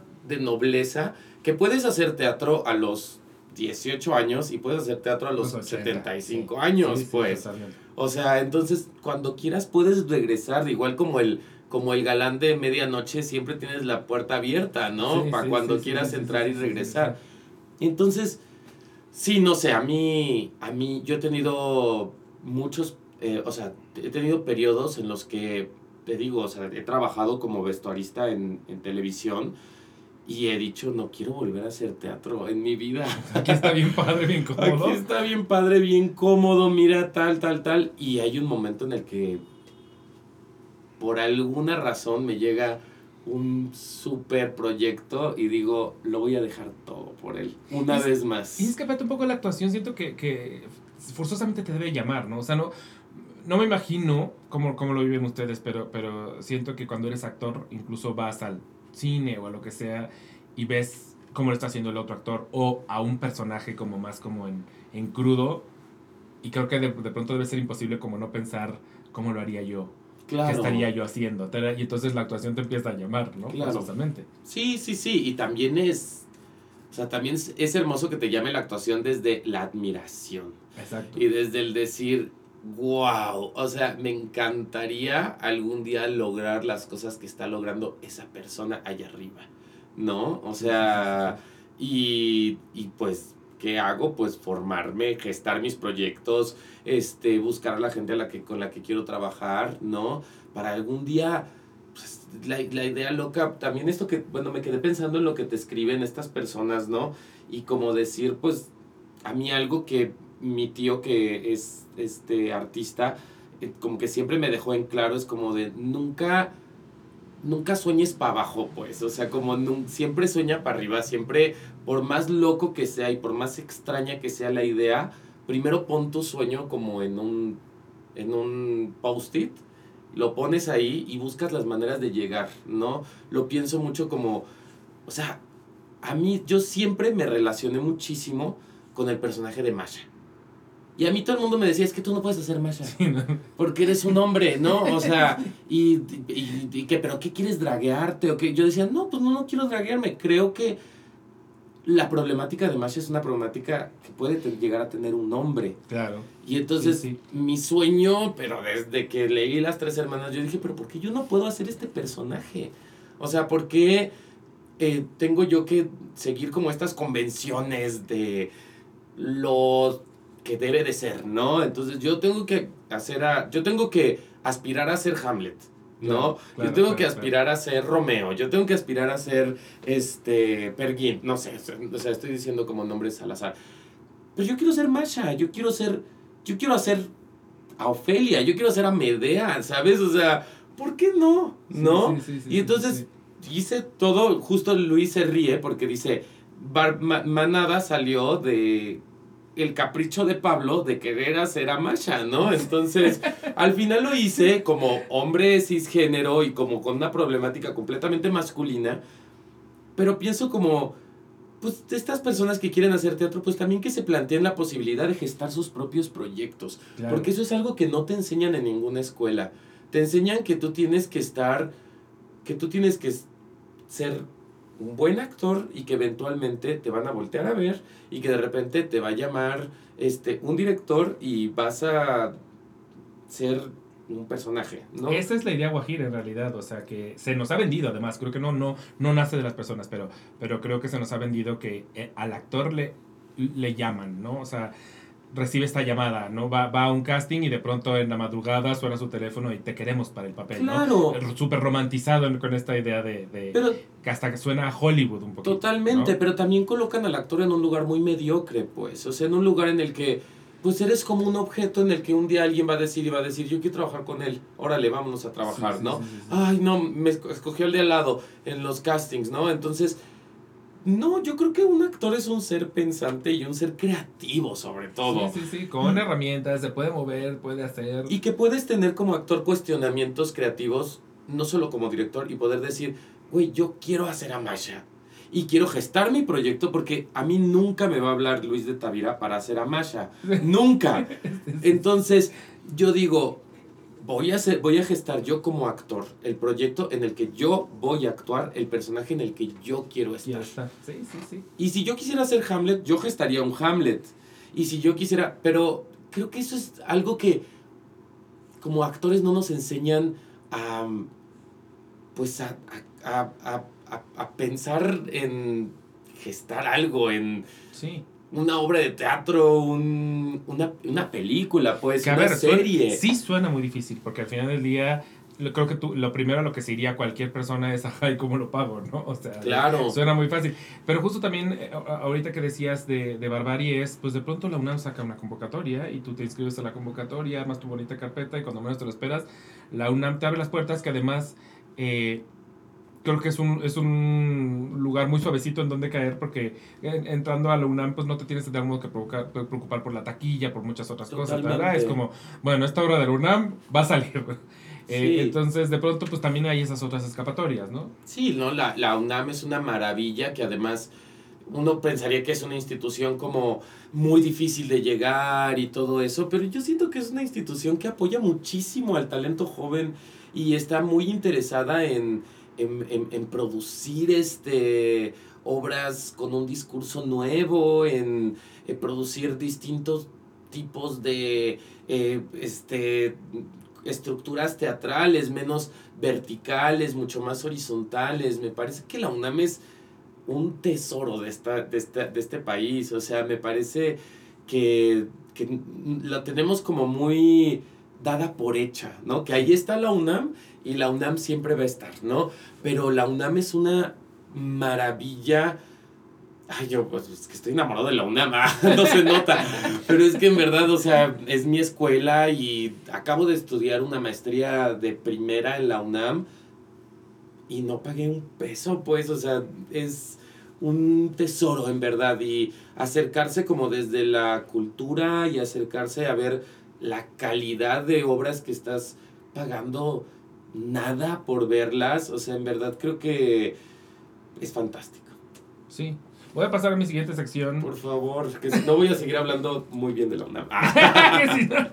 no, no, voy a parar. Ok, eh, tu miedo irracional. Ay, mi miedo irracional. Creo que tengo mucho miedo.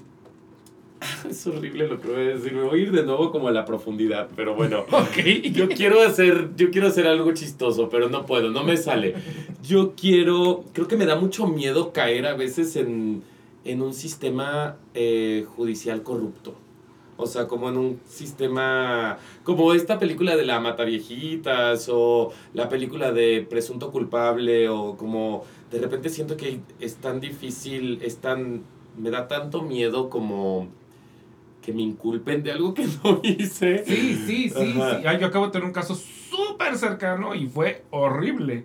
Porque justo lo inculparon de algo que no hizo al hijo de, una, de la amiga de una mamá, digo, de la amiga de mi mamá, a su hijo, y estuvo un rato en Santa Marta.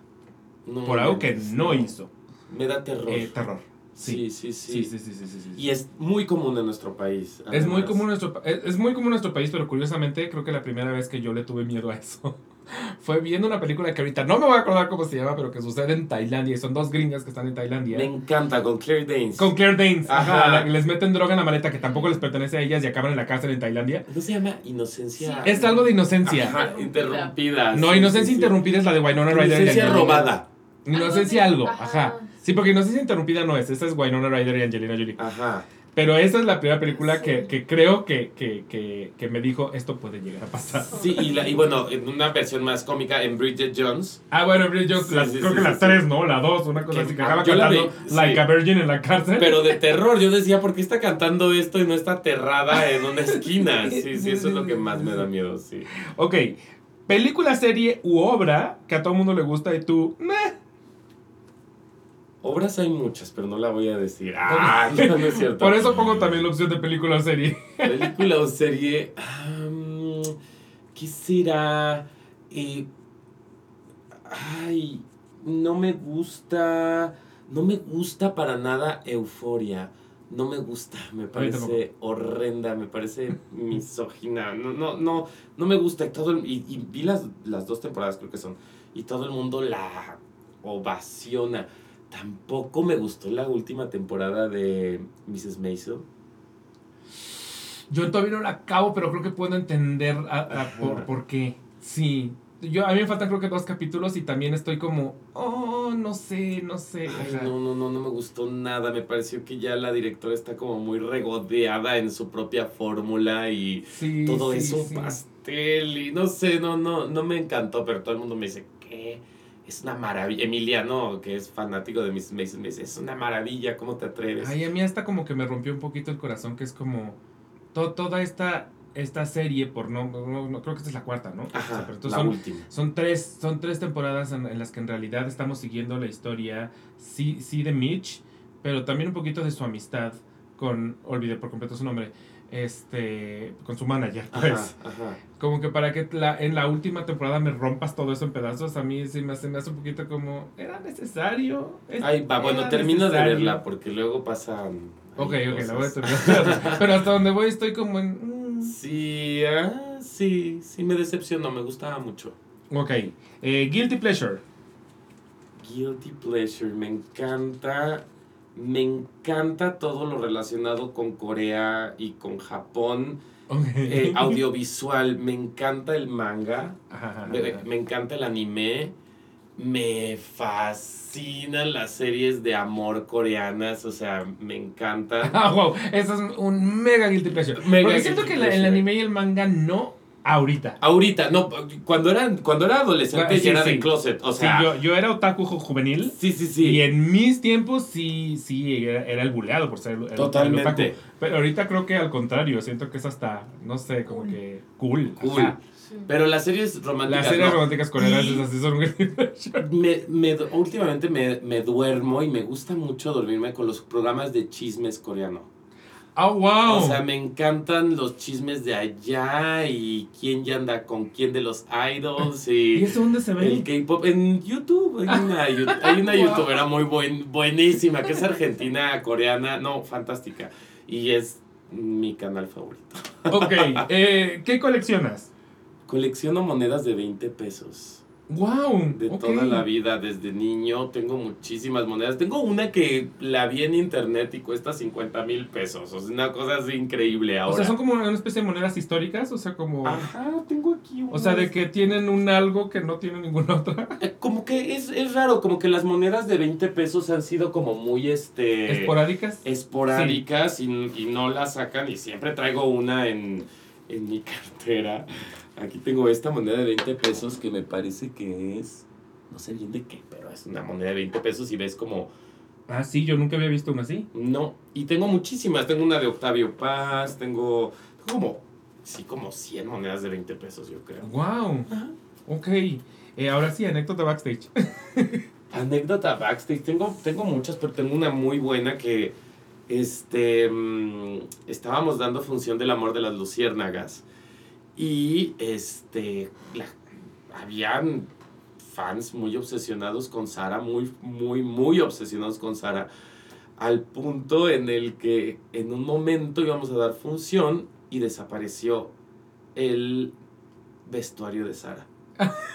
Y un, ah, o sea, nadie entendió qué fue lo que pasó, pero al parecer un fan se llevó el vestuario de Sara porque le mandaron una foto después, una cosa así rarísima. Pero estábamos a tercera llamada de la, de la, de la, de, de, pues a tercera llamada, ¿no? A, cinco segundos de la tercera llamada. Y este, Sara de repente dijo, güey, pero no tengo mi vestido, o sea, ¿qué voy a hacer? ¿Qué voy a hacer, no? Entonces, pues nadie sabía qué hacer y pues yo, pues soy vestuarista y sé coser.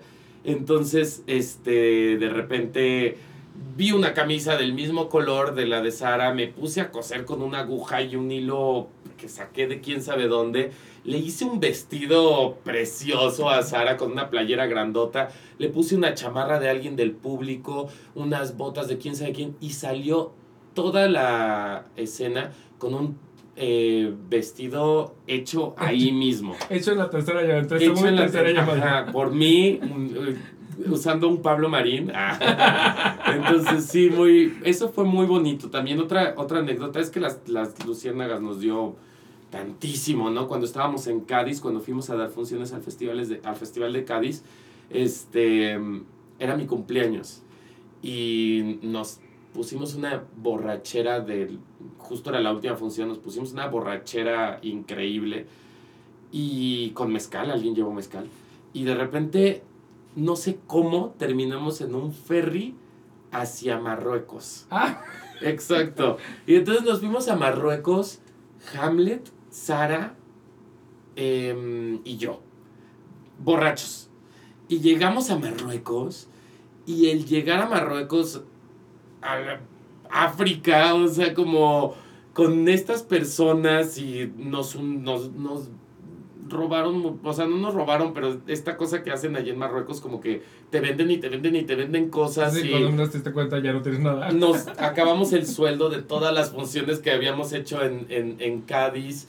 Y igual no fue, no es on stage ni, pero fue con la gente aledaña en una gira y fue fantástico. Me encanta que fue como, pues vamos a Cuernavaca. Sí, sí, sí. O sea, como... Sí, porque además nos decía, pues está aquí al lado Marruecos. Ah, bueno, nos subimos al barco y de repente fue de... ¿Qué estamos haciendo? No inventes. Estamos... Y en Marruecos todo el mundo hablando distinto y así de, wow, ¿no? Qué locura, fue muy loco. Y vivir esa experiencia con Sara y con Hamlet fue de los mejores viajes que he hecho en mi vida. Oye, regresando un poquito al anterior, ¿se supo qué pasó entonces con el vestuario? Yo creo que Sara sabe. Le voy a preguntar porque creo que ella sí sabe en qué terminó la historia, pero el vestuario nunca regresó a nosotros. Nunca regresó. Nunca regresó a nosotros. Compramos otro vestido. Eh, pues, de hecho, si, te si ves las fotos de, los, de las primeras este, mm, eh, fotos que hay de las luciérnagas es un vestido completamente distinto al de los últimos, porque las Marías siempre usaron el mismo vestido. Sí, sí, sí. o sea, era, el mismo vestido, por eso te digo que había hasta cosplay de, de Marías, ¿no? Entonces, pero algo pasó con el vestido de Sara, no me acuerdo. Estos días va a acabar en un Planet Hollywood, así que van a Sí, llegar sí, y... sí, sí, sí. el vestuario de Lola. No, es el vestuario. Sí, sí, sí, sí, sí, sí, sí. Es- esos fans que, que, que encuentran la manera de meterse a donde nadie los espera. Acaba de pasar en, en, en Broadway la obra de Here Lies Love. Ajá. Está protagonizada por Lía Salonga. Termina la obra, las gracias, y ella llega a su camerino. Y hay gente en su camerino tomándose fotos. Entonces sí fue como de cómo entró toda esta gente. Llamaron a seguridad, se volvió todo un escándalo, tuvieron que llamar a seguridad la gente para sacar a la gente que apareció en su camerino. Ajá, ajá. O sea que ella llegó y sí fue, les dijo, oigan, muchas gracias, qué bueno que son fans, pero no pueden eh, No, aparecerse sí, en mi camerino, mi tomarse, camerino, tomarse sí. fotos con sus cosas y así. Rarísimo. Qué raro. La gente tiene maneras. Claro, sí, sí, sí, es raro, es raro. Pero es justo esto que me decías, como, creo que nunca fuimos, cuando estábamos adentro, nunca fuimos conscientes de lo que eran las luciérnagas. Nivel, ajá. Porque pues nosotros dábamos función y era dar la función de teatro, pues. Claro, Pero ya cuando empezaron a pasar estas cosas o cuando decíamos, ya es la última y se atascaba el teatro Shola, ¿no? Y como de- de- decíamos, wow, o sea, sí es un gran fenómeno y fue Sí, bonito sí ser es. parte de él. Sí, sí, sí. Ok, última obra que viste. Nada. En, Ah, la de en Arena. la Bueno, Arena. dado que ya hablamos de esta, ¿te, te acuerdas de la anterior? Ay, no me acuerdo. Ay, vi un. no, quiero decir. No, no quiero decir. Vi una cosa horrible, pero no voy a decir. ok, ok, ok. Nos vamos a Estuve a con punto nada. de soltarla. Horrible, pero. no, y del anterior no me acuerdo. Nada, nada, que es una maravilla. Vayan a ver nada de Jane Teller dirigida por Mariana Jiménez. Ok, eh, Dream Roll.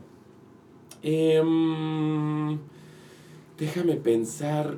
Justo pensaba, pues, pues, me gustaría algún día, pues, tal vez interpretar algo como más postdramático y hacer mi historia, pues, o sea, Ok. hacer mi historia o hacer la historia de mi papá o hacer la historia de mi de mis tíos o Un poco como lo que hizo Diana Sedano con tu como lo, viaje. ándale, totalmente, totalmente. Creo que ese es mi dream role si se puede, y digo suena muy pedante, pero y si no, pues me encantaría interpretar a Medea. Me, me encantaría ser a Medea totalmente. Uy, sí. Sí. Ya, a Carolina Politi no la has visto como Medea. No la he visto y tampoco vi a Paula. Yo tampoco vi a Paula Sí, y todo el mundo habla maravillas sí, sí, de, sí, sí, del todo el mundo Paula. habla maravillas. Uy, y, y lo peor es que acaba de ser Antier. Ajá, o sea, ajá, sí, sí, sí, sí, sí. Justo estábamos en Bar- ensayando Barbarie cuando ella estaba en Medea Land. Yo también me arrepentí tanto de esta, pero, pero bueno, Carolina todavía se puede ver porque esta sí todavía está en, en Foro Lucerna. Entonces, Exacto, pero me encantaría ver a Medea con un, o sea, desde un hombre con el conflicto de Medea en masculino, pues. no a ver si cómo se seguro puede. sí ha habido, pero, pero yo no Seguro se ha habido. Seguro, pero Me encantaría hacerlo. Me Sí. encanta, si ha habido, me encantaría volver a hacerlo yo. sí, o sea, sí, también me encantaría muchos personajes y no clichés, pues, o sea, como me gustaría hacer a... Me encantaría hacer a Ofelia, tú. Ahora voy a hacer, bueno, no, no, no, o sea, ahora voy a hacer una, una cosa ahí de género de un personaje muy clásico, con Mariana Jiménez dirigiendo ella, y va a haber un movimiento de género de un personaje muy clásico que me parece increíble. Increíble. Y va a a, ser mí una eso también, me, gusta, me gusta mucho. Especialmente porque yo siempre, y yo creo que es algo que digo constantemente, pero hay, hay textos ya muy clásicos, o sea, cuando nos vamos a, a Hamlet, eh, que es como, ya encuentra algo distinto que hacer. O sea, Claro. de- se ha montado nueve mil veces, ya lo hemos Claro. visto en tantísimos formatos. Si lo vas a hacer, encuéntrale algo, Algo. novedoso. Porque si no, ¿qué tienes que decirme que no me hayan dicho ya 3 millones de personas? Totalmente. Y por ejemplo, creo que la última Ofelia que vi, que fue a Cirabate, al momento de hacer a Hamlet Irene, sí había algo muy distinto en su Claro. O sea, forzosamente la dinámica cambiaba. Entonces Ah, era, ok, era, ok. era muy interesante. Tampoco viste a, a Cira como. como No vi ese Hamlet, no lo vi. Era- a- eh, eh, me tocó a mí ver a Cira, pero creo que la hacía también Nayan. Sí. Nayan Norvin y a Cira. Yo vi a Cira, pero, pero también era algo interesante porque al final pues, sí era una Ofelia mujer, pero en el momento en que su Hamlet es mujer también, sí cambiaba la dinámica. Claro. Entonces a mí me gusta, me gusta que hagan eso. Ya me acordé de la obra que vi antes de la obra mala. Ok. Vi De la inmencionable. de la inmencionable, que no voy a mencionar. Eh, vi Emilia. Ah, ok, Me ok, ok. Con Lucía con- precisamente. Con, mi mejor amiga. que lo hacía bellísimo como. William Shakespeare. Sí, es, no, es que Lucía es. Ella y yo nos decimos género. Porque hay una cosa de Lucía con el género que me fascina, que es como, ahora acaba de estar en esta obra Delirio Tropical. No la vi. Bueno, Delirio Tropical es como una cosa como burlesque, súper loca, que está ahorita me parece en el Market Teatro, y es burlesque, y entonces Lucía hacía primero un personaje que era un un vato, ¿no? Así que estaba como en el table, ¿no? Y se empezaba a encuerar y salía aquella diosa Afrodita que es Lucía, que me encanta estas cosas que maneja ella como desde lo masculino a lo femenino, me parece fantástico. Y bueno, es mi mejor amiga, ¿qué te puedo decir? ¿Ah, es en serio? Sí, Fíjate somos que yo, es chistoso porque ahora que lo que, que dices que estuvo en nada contigo, definitivamente la, la vi en teatro antes de Emilia, pero yo la ubico, o sea, mi primer recuerdo de Lucía es en la serie eh, olvidé por completo el nombre de Netflix. ¿Todo va a estar bien? Todo va a estar, todo va a estar bien, sí, donde su esposa era Flavio Medina. Sí. Sí, sí, sí. Y con Pierre Luis. Ah, ahí la ubicó porque me o sea, entré en un trance con ella. O sea, yo estaba enamorado de su personaje. Ay, no, no, no. Entonces ahí es donde a mí me entró Lucía por primera vez, como, ay, ¿quién es esta mujer? y luego ya creo que la, la, siguiente vez que ya la tengo presente es Emilia. Sí, ya en teatro, pero no, no. La sí, seguro la vi antes, pero no, no. Y Emilia, bueno, Mariana Gaja también era una Mariana Gaja. Sí, sí, sí. Está López, wow, Emma Div. No, no, no, no, no, un elencazo. Ay, y a mí en la función que yo vi, Emma Div nos regaló un momentazo porque el chingado bigote no paró de caérsele. En el estreno. En, el estreno. Sí, la vi también yo. qué bello, pero siento que, lo, siento que lo metió, siento que lo hizo parte de. Lo hizo Porque como se vale, además, absolutamente, lo hizo fantástico y siento que nos regaló un gran momento. No, ella es fantástica. Sí, sí, mil por ciento. Ok, eh, siento que esta, esta honestamente ya sé que vas a contestar porque hace rato un poco dijiste, pero ¿crees en la astrología? Uf. Sí, te, llamaste, te, llamaste escorpión en algún momento y dije, ah, ya sé que va a contestar. es mi religión. Ah. ¿En serio? No, te presento a Sara, también es la de ella. Muy bien, ahorita platicamos. No, yo soy, yo soy Libra. Mm. Soy sol en Libra, pero luna en escorpión. Oh, ok, y yo me, mi luna es Libra. ¿Y, ¿Y cuál es tu sol? Géminis. Ok. bueno, está muy bien. bueno, ya me, me hubieras dicho antes. me pasa tanto ese comentario además. Tengo una amiga que es muy, muy, muy clavada. Eh, muy. Y, y, ya siendo muy mi amiga, un día me dijo, te tengo que confesar algo, pero si yo hubiera sabido que eras Géminis antes de llevarme contigo, no me hubiera llevado contigo. De plano. Sí, sí, sí. Como que se puso de moda, siento últimamente, como que odiar a los Géminis. Yo también siento que se puso de moda. A los Scorpio. Exacto. Y el, sí, sí, sí, sí, sí. Eres toda la combinación. Tú eres Géminis Scorpio. Géminis. Es Scorpio, Luna, ¿Y, y Géminis ascendente Scorpio. Oh, eres el más odiable de todos. Pero está muy Pero yo odio a todos. Pero ser Scorpio es muy divertido. Oh, es muy divertido, la verdad, sí. Sí, sí, sí. ¿Cuáles son las características de Scorpio que dices? Pues Estas son tan mías. Me encanta tener la capacidad de tocar como profundidades este mm, espirituales, pero también artísticas, pero también atreverse a hablar de pues sí, no solo de lo bonito del un poquito lo que pasa con Barbarie. Yo creo que Barbarie es una obra escorpiónica. eso, o sea, dijiste, no le cae bien a todo el mundo. Mm. pero creo que es una obra de teatro que, o sea, siento que los escorpios como que van a la profundidad y hablan, y hablan de lo, de lo humano desde, desde la oscuridad. Y eso me parece bien importante, pues, o sea, creo que también el teatro tiene eso, pues. Sí.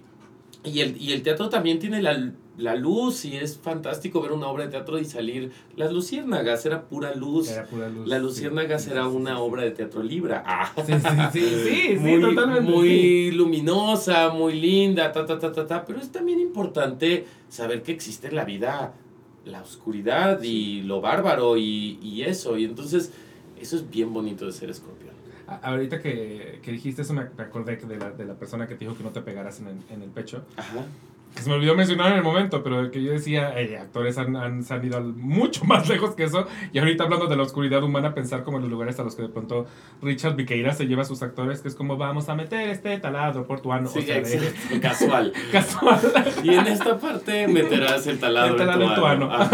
sí, sí, sí, sí, sí, no, totalmente, totalmente. Y, y algo también tenemos los escorpiones como pues de de, valorar tanto nuestra soledad y nuestra nuestros Hoy sí, sí lo estás describiendo, sí. Pues sí, exacto, claro, es necesario. Ah. Justo necesario. Ok, caricatura de tu infancia.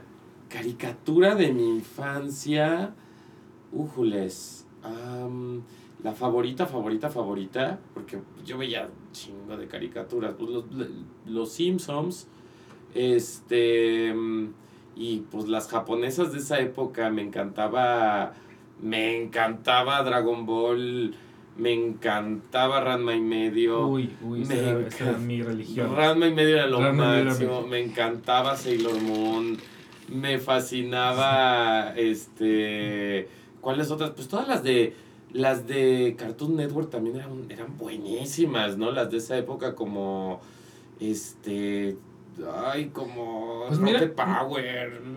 Ah, no pensé que, pero sí, ya, ya pensé que ibas a decir todavía de una época un poquito más atrás que Rocket Power. ¿cuál, Pensé que ibas a decir algo tipo como La vaca y el pollito. La vaca y el pollito. Pero yo, siento, yo siento que si la viéramos con ojos actuales, sería uh". horrible. O sea, de ¿qué era esto? claro, ¿sabes cuál me encantaba? Coraje el perro cobarde. Coraje el perro cobarde era de las que menos veía yo, pero sí. Ay, vela, vela actualmente es una fan. O sea, verla como adulto está increíble. Ah, lo, voy, a intentar. Pero Rami Medio para mí era, o sea, yo creo, eh, sí, sí me, me, me, me crió Ranma y medio y mi mamá no lo entendía porque para ese entonces obviamente el tema género era una cosa que se imaginaba completamente distinta, pero mi mamá era como, ¿por qué estás viendo una caricatura de, una, de un güey que se transforma en vieja con el agua? O sea, no lo entiendo, quiere ser mujer, no quiere ser mujer, ¿qué le pasa a esa persona? y yo es como, nada más tiene una maldición, mamá, déjate llevar. Exacto. pero además yo estaba enamorado de Ryoga, o sea, para mí el personaje de Ryoga, y, aprendí a dibujar a Pichan y lo dibujaba por todos lados. y, y, ahorita estoy viendo una caricatura, porque yo veo caricaturas. Yo también, ahí voy con Demon Slayer. Ay, justo es de la que iba a hablar. Ah, ok. Estoy viendo Demon Slayer, me estoy... Fantástico, o sea, ¿qué, qué cosa tan más fantástica. Y acabo de terminar Attack on Titans. ¿A, terminar, terminar? Sí, de terminar. No, yo voy tan atrasado en Attack on Titans. Es, una maravilla. Pero la primera temporada a mí me dejó sin dormir. Sí, sí, sí. O sea, creo que el primer, el primer capítulo de Attack on Titan es una cosa muy, muy, muy, muy fuerte. Perturbadora. Perturbadorcísima. Yo me acuerdo que me fui a dormir y fue de. No, tengo en la cabeza muy, aparte pensamientos muy muy oscuros te deja te deja pensamientos muy raros sí sí, sí, sí sí es pero es pero es fantástico. Pero eso no lo he podido ver porque está en Crunchyroll y, Crunchyroll en algún momento nos nos como que nos le metimos una tarjeta y luego empezamos a usar esa tarjeta o sea seguro la clonaron no Crunchyroll alguien pero como que nos quedamos medio ciscados entonces no hemos querido volver a sacar membresía del Crunchyroll entonces no he podido ver Attack on Titan. Oh, y Demon Slayer lo veo en Netflix en realidad sí Demon, de, ya sé, Miguel Septién me dijo lo mismo el otro día porque me dijo, ¿en qué capítulo vas? Y le dije, voy cuando la geisha. Y me dijo, uy, no, vas bien atrasado. Y yo, pues es lo que Netflix me da. Tengo que recibir las gotas de Netflix. Yo también, ¿eh? yo también lo siento. Ah, yo también recibo las gotas de Netflix. Te, falta la última temporada. Pues, no, me falta mucho. Sí, No solo he sacado una más. ¿Ah, en serio? Ah, no me falta tanto. es que lo están haciendo del momento. Ya. Ah, bueno, es que Miguel Septién me hizo sentir como una basura. O sea, Miguel Septién así como, que chingados persona atrasada, ¿sí? ¿Cómo te atreves? ¿Cómo te atreves? Exacto. Este, mejor concierto de tu vida. Ay, no soy muy de conciertos. ¡Yo tampoco! Pero, híjoles, no soy casi nada de conciertos, pero el mejor concierto de mi vida totalmente tiene que ser el, el, el, ay, no me acuerdo cómo se el de en Madonna, Madonna cuando vino ¿Hard Candy? Hard Candy, sí. Uf. Sí, sí, yo también fui, pero es de los pocos de los que he ido porque yo tampoco soy de conciertos. Sí, no, nada, cero, cero, cero, cero conciertos. Es, ahí sí somos el contrario de Sara. Tú sí vas a muchos conciertos. ya perdí la cuenta con sí. Sí, sí, sí, sí, desde los nueve años. Y así, si, me, si me dices, ¿quieres ir a un festival? No, es como, por favor, mejor dame juanetes, o sea, no. Sí, no, no, no, no, le hallo el, la paz. tampoco. No, no, no, no, no, no, no, no. No, no, no, me, no me apasionan tanto los Te entiendo muchísimo, la verdad es que te entiendo muchísimo.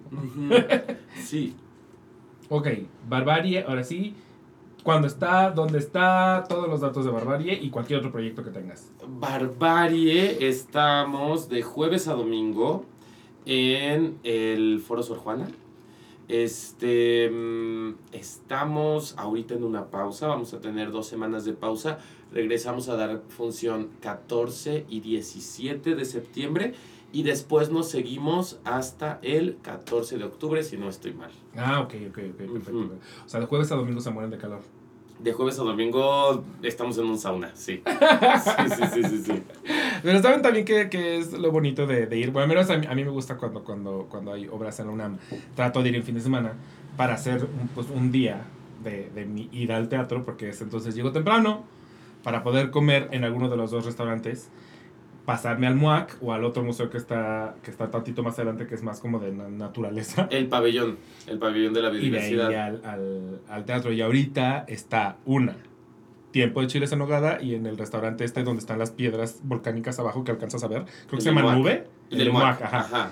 Hay grandes chiles en nogada. Grandes chiles, grandes en, chiles en nogada. Y hay una muy padre exposición de que se... Eh, de hecho está bien padre porque hasta podría estar relacionado con, con algo de lo de nada pero no sé si, si, si has tenido chance, me imagino que debe ser complicado para ustedes, pero se llama Juego de Niños la exposición que está en el, en el MUAC y son un chingo de pantallas, pero bruto, así lleno. Tú te sientas en tu sillita y vas empujando tu sillita para ir viendo todas las pantallas y lo que están transmitiendo en estas pantallas son videos tomados alrededor del mundo de la manera en la que los niños se divierten un poquito con lo que sea. Wow. Y entonces son videos en los que ves a niños jugando con piedras, con hilos, con, o sea, esta, esta, esta capacidad que tiene el niño de hacer de todo un juego. Eh, está bien padre estar en el MUAC. En, el MUAC. Entonces, puedes sí. ir, comer chile en nogada, MUAC, obra de teatro. O, o sea, váyanse es, al espacio escultórico, hay tantas ajá, cosas que hacer en la UNAM, o sea, es, váyanse Eso al es lo bonito de poder ir a, a, a, esas obras en fin de semana, que pues ya es como, pues puedo hacer ahí mi día un poquito, Totalmente. planear, planear mi aventura, mi aventura UNAM. Totalmente, sí, totalmente, totalmente. ¿Y para otro proyecto que tengas?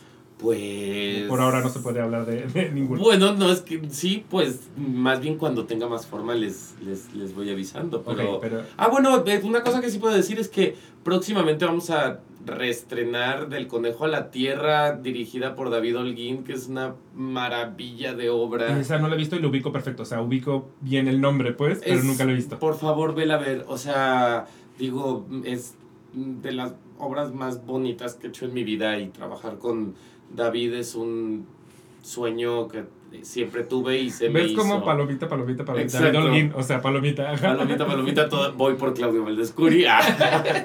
ya la próxima vez que venga aquí voy a decir que ya trabajé con Claudio Sí, Valdescuri. sí, la pero, lista va a seguir creciendo. pero no, vayan a ver el del Conejo a la Tierra cuando esté. Me parece que va a estar por ahí de del segundo semestre de este año, pero es una chulada de obra. Pero chulada. Y para que la gente entonces se entere de qué viene, dónde te pueden seguir, si quieres ser seguido. Sí quiero ser seguido. Ah. Tengo mi cuenta de actor que se llama, es arroba Mr. Pato Marín, porque pues también me dicen Pato. Y tengo mi cuenta de artista visual, si les interesa también, es arroba Los Monstruos de Pato. Y eh, es que manejo muchas redes. Ah, pero eh, y ninguna la manejo bien, pero bueno. Y la, la, red- la cuenta de mi compañía es arroba Manada Teatro. Ah, creo que yo nomás te sigo en Mr. Pato. En Mr. Pato, pues sígueme en todas. Te voy a seguir en Y yo todas. te doy follow back. Sí, sí, sí, sí, sí. Y a mí me pueden encontrar en todos lados como Imuni, eso es latina, B de vaca, guion bajo, M de mamá, W, N de Nutella Y, eso es en Instagram, en TikTok, en YouTube, en Twitter, en donde se les pinche hincha el huevo. Eh, y a la que lo encuentra como el guion bajo Aquelarre Podcast en Instagram y el Aquelarre guion bajo en Twitter y el Aquelarre en Facebook normalmente. Eh, no se les olvide, se los dije al principio del programa, pero se los recuerdo. Suscríbanse si les gustó esta entrevista. Si se quieren lanzar a ver las otras que hemos tenido, porque justo sí hemos tenido con, con Tamara, con Cristian Magalón y con mucha de la gente que se habló aquí. Hemos tenido, ahorita me estoy acordando, esto no lo van a encontrar en YouTube porque no teníamos todavía video, pero con Hamlet Ramírez estuvimos hace. ¡Shu! Y debe estar ahí en Podbean. Si lo encuentran en Podbean, Podbean es donde pueden encontrar absolutamente todos nuestros episodios, nuestros más de 350 episodios. Y por ahí anda Hamlet Ramírez también. Entonces, busquen porque van a encontrar, ¿ok? Suscríbanse, denle a la campanita para que les recuerde cuando subimos nuevo video. Y no se les olvide seguirnos también en el Aquelarre Productions, más bien en los eventos que hacemos en el Aquelarre Productions. Viene concierto, es más, el concierto sucede hoy, ¿estamos de acuerdo? O sea, el día que sale este episodio, este día sucede el concierto. Entonces, termina de ver el episodio y lánzate a Marqueteatro porque tenemos concierto musicalero Viva los 2000 y hay venta de boletos en taquilla. Entonces, si estás viendo esto a tiempo, en martes 5 de septiembre, vete al concierto y nos vemos ahí. Muchas gracias por estar, muchas gracias por escuchar y muchas gracias a ti, No, Pablo. a ti, de verdad, qué gusto tenerte aquí. Gracias a ti, gracias. Besotes, bye bye.